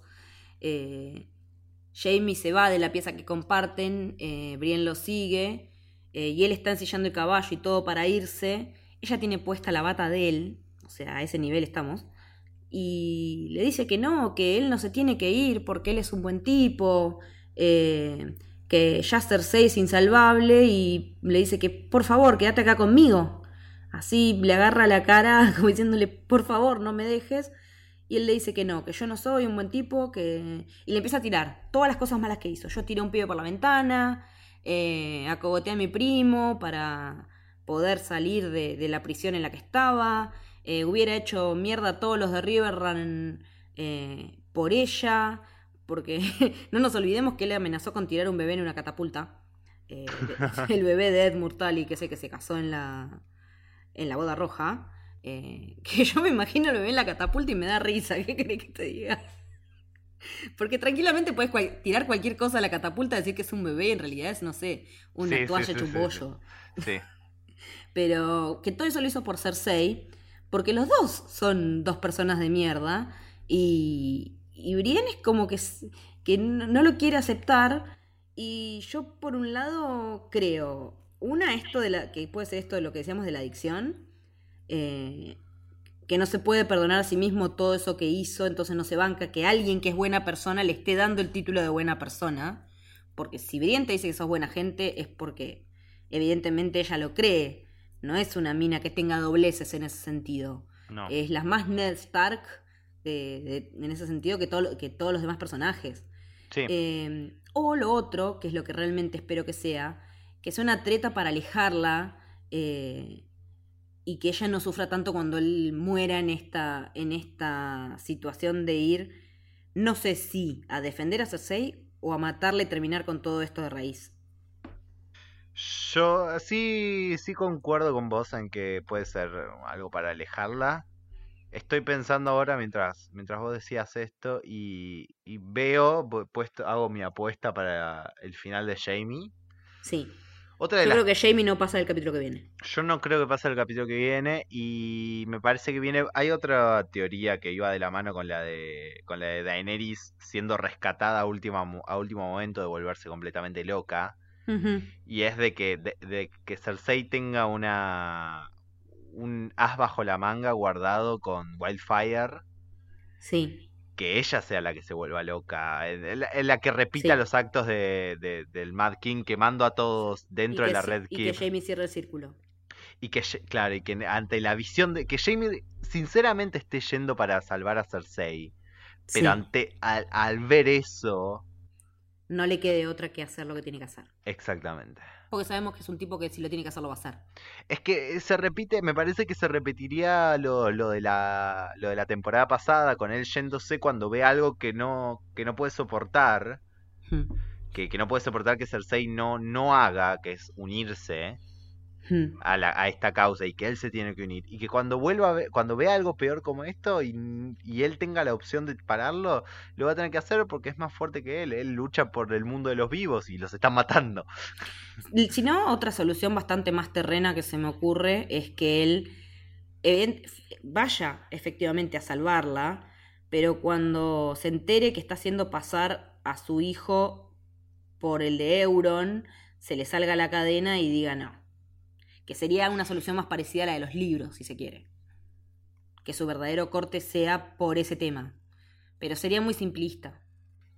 Para mí es muy simplista. No, para mí no tiene que ver tanto con el Jamie que vimos en la serie. Sí, es otra persona. Hmm. Y para mí también me pasa algo que para mí. Yo creo que Cersei, el capítulo que viene, va a matar a Euron. Yo creo que lo va a matar Cersei misma. Por Dios, necesito que muera sufriendo muy espantosamente ese tipo, lo odio. ¿Vos viste la cara que le pone Cersei cuando él se acerca como a tocar? De asco, le de asco, le da asco el tipo. ¡Ah! Yo la, vi matándolo, tipo, la vi matándolo y me dije, listo, el capítulo que viene lo mató. Sí. Em, no, y otra de las críticas que escuché eh, en relación a esta, esta escena cuando Brienne está llorando, eh, es de que, ay, nos construyeron este personaje tan fuerte y ahora está llorando por un tipo. Eh, demostrar emociones no te hace menos fuerte, te hace humana. Eh, no, no entiendo por qué llorar. Eh, ella se abrió con Jamie como no se abrió con nadie. Asumió una vulnerabilidad que nunca había tenido. Eh, se sintió mujer, si se quiere, querida o valorada o amada, no sé, lo que sea. Y ante el, el viandazo que impone que el tipo te diga eso, ¿cómo no vas a llorar? ¿Y cómo, cómo sos menos fuerte por, por llorar cuando algo te duele? también me parece un enfoque bastante bastante pelotudo este de ay si sos tan fuerte no tenés que llorar por esto ¿qué? ¿Cómo? ¿desde dónde se ha visto? a ver no va a ser menos mujer ni menos valiente porque esté llorando por un chabón o sea no, es, no entender el, el trasfondo de, la escena, es no entender cómo la... de la escena de las relaciones humanas. es no, no pensar que, que, que, que, que estos personajes tienen el desarrollo de, de, de una persona y que todas las cosas que vimos eh, influyen y contribuyen en eso, es ignorarlo, es pensar como, eh, pero no, no es, es pensar solo en las peleas de Game of Thrones. Tal cual, sí, Es sí, eso. sí. Es, es quitarle la dimensión que le dieron a todos esos personajes, en particular a ella y en particular a él durante todo este recorrido. Eh, me parece que, nos guste o no lo que pasó, no es una escena a la que le haya faltado construcción. Por ahí estuvo un poco apresurada porque ya no tenemos tiempo, el hecho de estuvieron juntos ahora y eh, en 15 días se va, ok, ponele. Pero de ahí a que eso sea traicionar al personaje, ni a palos. Totalmente de acuerdo. Y bueno, ya la última escena, estamos en los muros de entrada de King's Landing con la mini delegación de los Targaryen, que son onda 8 Ansalid, eh, Tyrion, eh, Grey Worm eh, y, y Daenerys.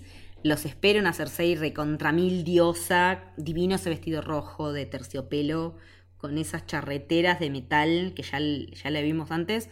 Eh, están ella, Euron, eh, la montaña, un montón de armas escorpión, una guarnición de arqueros y Missandei encadenada al frente.